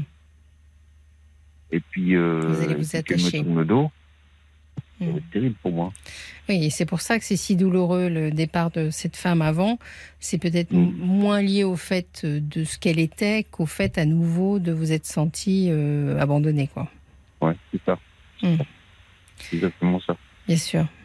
Bien sûr. Et moi, ce que j'ai peur, c'est que si, si, si je lui plais pas, qu'elle me tourne le dos. Oui. Eh ben, ça va recommencer. bah, Voilà, recommencer. Vous voyez, ça c'est quand, quand on dit cette phrase-là, c'est comme si on mettait une sorte de fatalité, c'est-à-dire que finalement vous seriez quelqu'un que tout le monde abandonne en quelque sorte. Quand vous avez, quand vous êtes séparé de la mère de vos enfants, ça s'est passé comment ça? Ah non, non, non, c'était pas la mère, c'était pas de mes enfants. Non, mais je, mais je, je, sais, mais je revenais à, comme vous m'avez dit que vous aviez des enfants. Hmm. Et, que vous aviez vécu en couple, comment ça ah, bah, ah bah, du, ben, je sais pas, je suis rentré un soir du jour au lendemain et j'avais disparu. Ben oui. Hmm. Ouais, ça, c'est des, des, situations qui sont, euh, qui sont douloureuses, bien entendu. Le problème, c'est que ça se reproduit à chaque fois. Ben, c'est aussi, euh, je sais bien, si je vous dis, ben non, ça se reproduit pas à chaque fois, c'est que des cas particuliers. Vous voyez ce que je veux dire? Il n'y a pas de fatalité, il n'y a pas quelqu'un euh, qui a qui se trimballe avec un panneau abandonnez-moi. Vous voyez ce que je veux dire? C'est, mais on peut cumuler, on peut mettre à la suite toutes les histoires et se dire ah ben, chez moi c'est tout le temps comme ça que ça se passe. Et en tout cas c'est ce que vous devez ressentir. Je ne dis pas le contraire, mais bien entendu que si vous êtes euh, en, couple ou si vous êtes avec quelqu'un avec qui euh, vous vous aimez et qui aime qui vous êtes, il n'y a aucune raison que cette personne vous abandonne. À moins, à moins que. Enfin, peut-être je ne peux pas juger pourquoi votre femme a disparu du jour au lendemain. Elle avait peut-être ses raisons. Mais, oui, oui, je pense oui, peut-être. Ça, ça, se passait mal entre vous, j'imagine ou... Ben non, non, non, non, non, non, non, non, c'est très bien, il n'y avait pas de signe avant-coureur, rien, rien. Parce que, euh, bon, elle était aide-soignante. Moi, je, j'ai, j'ai élevé. Euh, mais en fait, c'est moi qui ai élevé les deux filles. Hein. Mhm. Parce qu'elle n'était jamais là. Hein.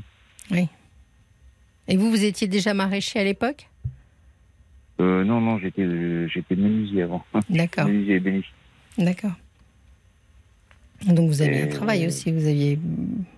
J'imagine que c'était pas ça. Mais j'imagine que vous avez beaucoup investi euh, l'éducation de vos enfants après ce que vous aviez ah vécu dans votre propre enfance. Ah oui, oui. Ah vous avez voulu être très présent et vous devez l'être toujours. Ah oui, oui. Hmm. Ah oui. Et, euh, et donc, euh, je dis là, après j'ai rencontré cette femme, j'ai vécu, on a vécu deux ans ensemble, elle était obligée de repartir dans son pays. Oui. C'est-à-dire qu'elle n'était pas, elle, elle était pas française. Euh, non, elle était, elle était de Hong Kong. D'accord, ok. Et ça a été encore un déchirement, une deuxième fois. Hmm. Et là, c'est pour ça, j'ai peur que. Oui, je comprends. J'ai peur que si je ne lui fais pas, elle me sur le dos. Quoi. Mais c'est-à-dire que déjà, elle a le droit aussi de pas vous plaire. Hein. Donc euh, c'est difficile, vous voyez, votre, vous êtes tellement terrorisé à l'idée de l'abandon que finalement vous n'allez même pas à la rencontre. Vous voyez, ça, imprègne toute votre vie là, ça, prend une dimension euh, importante trop importante au point que ça vous fige de ne pas pouvoir envoyer une image. Vous avez tellement peur que qu'au moindre signe de vous, en fin de compte, elle vous abandonne. C'est un peu ça. Je me doute. ça, il faut. Alors, ce soir, je vais pas arrêter de prescrire de la thérapie à tout le monde, mais ça se travaille justement. C'est le propre, c'est le propre d'un travail, ça. Mm. Vous avez, déjà discuté, vous avez déjà raconté votre histoire à quelqu'un? Euh, oui, oui, j'ai un, un, très bon ami. Mmh. Il m'a dit, mais, mais vas-y, va la voir. Bien sûr. Bien sûr. Après, après euh, euh, elle ne sait pas que, que j'ai eu cette histoire avec, euh, avec, une femme de Hong Kong. Elle ne sait pas vous lui direz, vous lui raconterez euh, quand vous serez, euh, j'en sais rien, intime suffisamment pour, pour se raconter euh, les histoires de notre passé. Mais par contre, elle sait que j'ai été, j'ai été à bon là, j'ai ans, ça le sait. Elle sait ça et elle sait que vous avez eu une compagne aussi. Elle, connaît l'histoire de, de, la mère de vos enfants. Oui, elle le sait. Mais vous avez peur. En fait, quand votre peur, elle est tellement importante que vous soyez abandonné, que vous avez peur que si vous envoyez une photo de vous, bah, ça lui plaise pas, que si vous la voyez, ça lui plaise pas, voire même que si vous lui racontez votre passé amoureux, ça lui plaise pas, quoi. ça fait beaucoup de choses. Alors, ça fait beaucoup de choses. Ouais, mais il se peut que juste de vous voir, ça lui plaise, parce que cette femme-là, qu'est-ce qu'elle dit dans ses SMS Est-ce qu'elle dit qu'elle a envie de vous rencontrer? Est-ce qu'elle réclame? Non, non, non, elle me l'a pas dit, mais par contre, elle, me demande tous les jours ce que, ce, que je fais. Oui, oui, oui, elle est vraiment euh, intéressée, attentive. Elle, elle fait quoi comme métier, elle? Euh, Elle fait du, du travail chez les personnes âgées. Oui, donc c'est quelqu'un qui, qui est dans le soin, qui s'occupe mmh. des gens. Mmh. Ça, c'est bien. Alors, elle me demande ce que je fais. Euh, elle, me, euh, elle, me, elle me dit elle aussi ce qu'elle fait. Ça vous fait plaisir qu'elle ait de l'attention pour vous? Bah, Oui, ça me, oui, mmh. franchement. Bon, il faut foncer. franchement, oui, c'est. Et de toute façon, euh, il ne se passe pas un jour où, où c'est pas elle qui m'envoie un message, ou c'est moi qui m'envoie un message pour voir si, si, elle a bien dormi ou si moi j'ai bien dormi. Et vous savez, euh, euh, je crois que c'était au 19e siècle même, où il y avait ce qu'on appelle les relations épistolaires. Les gens, ils se voyaient pas, mais ils s'écrivaient et ça générait. Moi, je crois que la correspondance à distance, ça peut générer du, vrai sentiment. Mais euh, quand les gens s'écrivaient des lettres comme ça, enfin, le but quand même, c'est au bout d'un moment d'avancer dans la relation, d'apprendre à se rencontrer, etc., etc. Il va falloir, je comprends votre peur, mais il va falloir essayer de la dépasser quand même. Ouais, et puis euh, il y a un truc, c'est que je m'aperçois que quoi que je fasse dans la journée, je ne pêche pas elle quand même. Ah, c'est bien. Ben oui. Oui, c'est bien, c'est bien. ça peut être super chouette. Hein. Quand vous allez vous rencontrer, ça peut être très bien. Parce que j'attends son message. Mhm. Et si j'ai pas son message, c'est moi qui lui envoie un message. Oui. Il y a du lien. Vous avez besoin. Alors comment vous envisagez ça? Parce que si vous m'appelez ce soir, c'est que vous. Parce que, je, parce que je suis un peu perdu. Oui. je pense qu'il faut essayer de la rencontrer. Donc, euh, vous avez dû déjà imaginer des scénarios, non, pour la rencontrer? Euh, pas trop, non. ça vous fait peur à ce point-là. Hmm. Il n'y a pas de fatalité dans la vie, Pierre.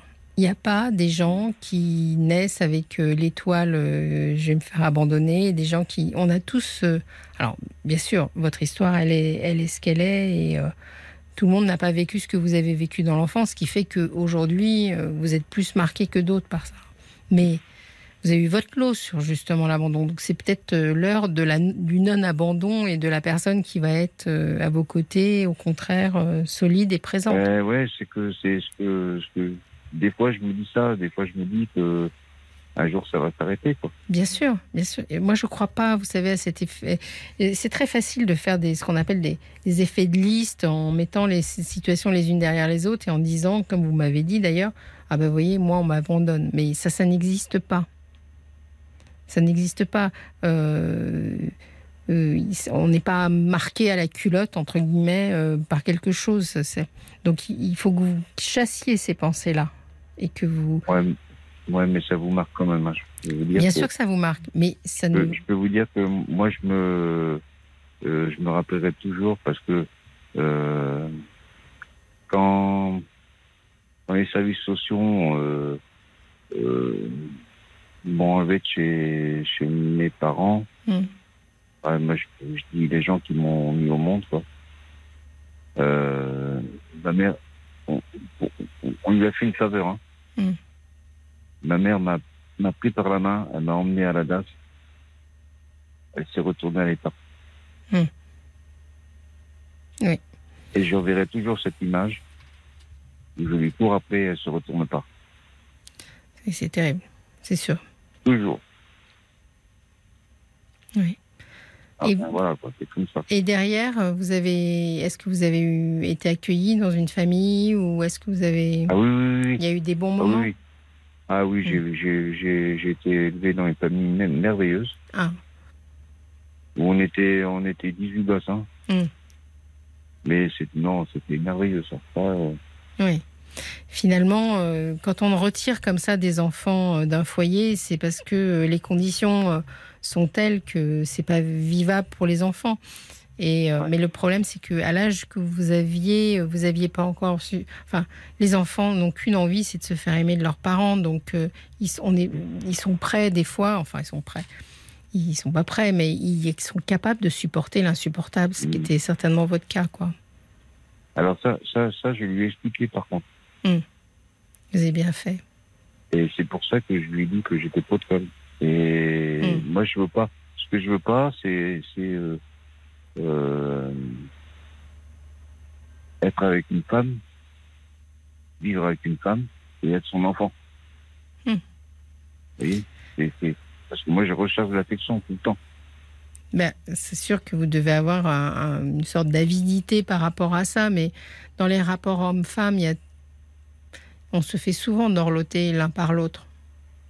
On est toujours ah un oui, peu. Puis moi, euh, oui, puis moi, comme, je lui dit, moi, je, tu sais, moi, je suis pas prêt, c'est bisous, bisous, tous les jours, euh, pour n'importe quoi, pour, n'importe quelle raison. Hein. Eh ben, c'est peut-être que ça lui ira très bien, elle qui vit encore chez ses parents. Moi, j'aimerais bien que vous nous teniez au courant. Ce serait sympa, ça. Il faut ben, vraiment que vous euh, preniez votre courage à deux mains, là. Mais Fabienne, je, je, vais vous dire, euh, j'avais. La dernière fois que j'ai appelé, c'était Caroline Blanche. Oui. Et euh, je lui avais dit que je la rappellerai au mois de septembre. Mmh. Mais elle, va, elle sera rentrée au mois de septembre. oui, non, mais quand je serai avec elle il faut passer le cap là. Vous voyez, je, dois remettre la couche que Caroline avait déjà mis, certainement. Bon, c'est super. Vous nous tenez au courant alors On suit l'histoire. C'est Dallas, votre histoire, d'accord? Vous nous tenez en haleine. non, c'est pas Dallas. c'est l'histoire, c'est l'histoire d'un gosse qui, Bien sûr. cherche l'amour aussi. Mais vous l'avez trouvé, je pense. Je vous remercie pour votre appel, Pierre. Bon courage. D'accord? Moi, c'est moi qui vous remercie beaucoup de m'avoir écouté. Bonne soirée. Bonne soirée. Bonne soirée à vous, Pierre. Bonne soirée à vous tous. Je vous remercie d'avoir été euh, si présent et d'avoir si commenté. On se retrouve demain à 22h. C'était un bonheur pour moi.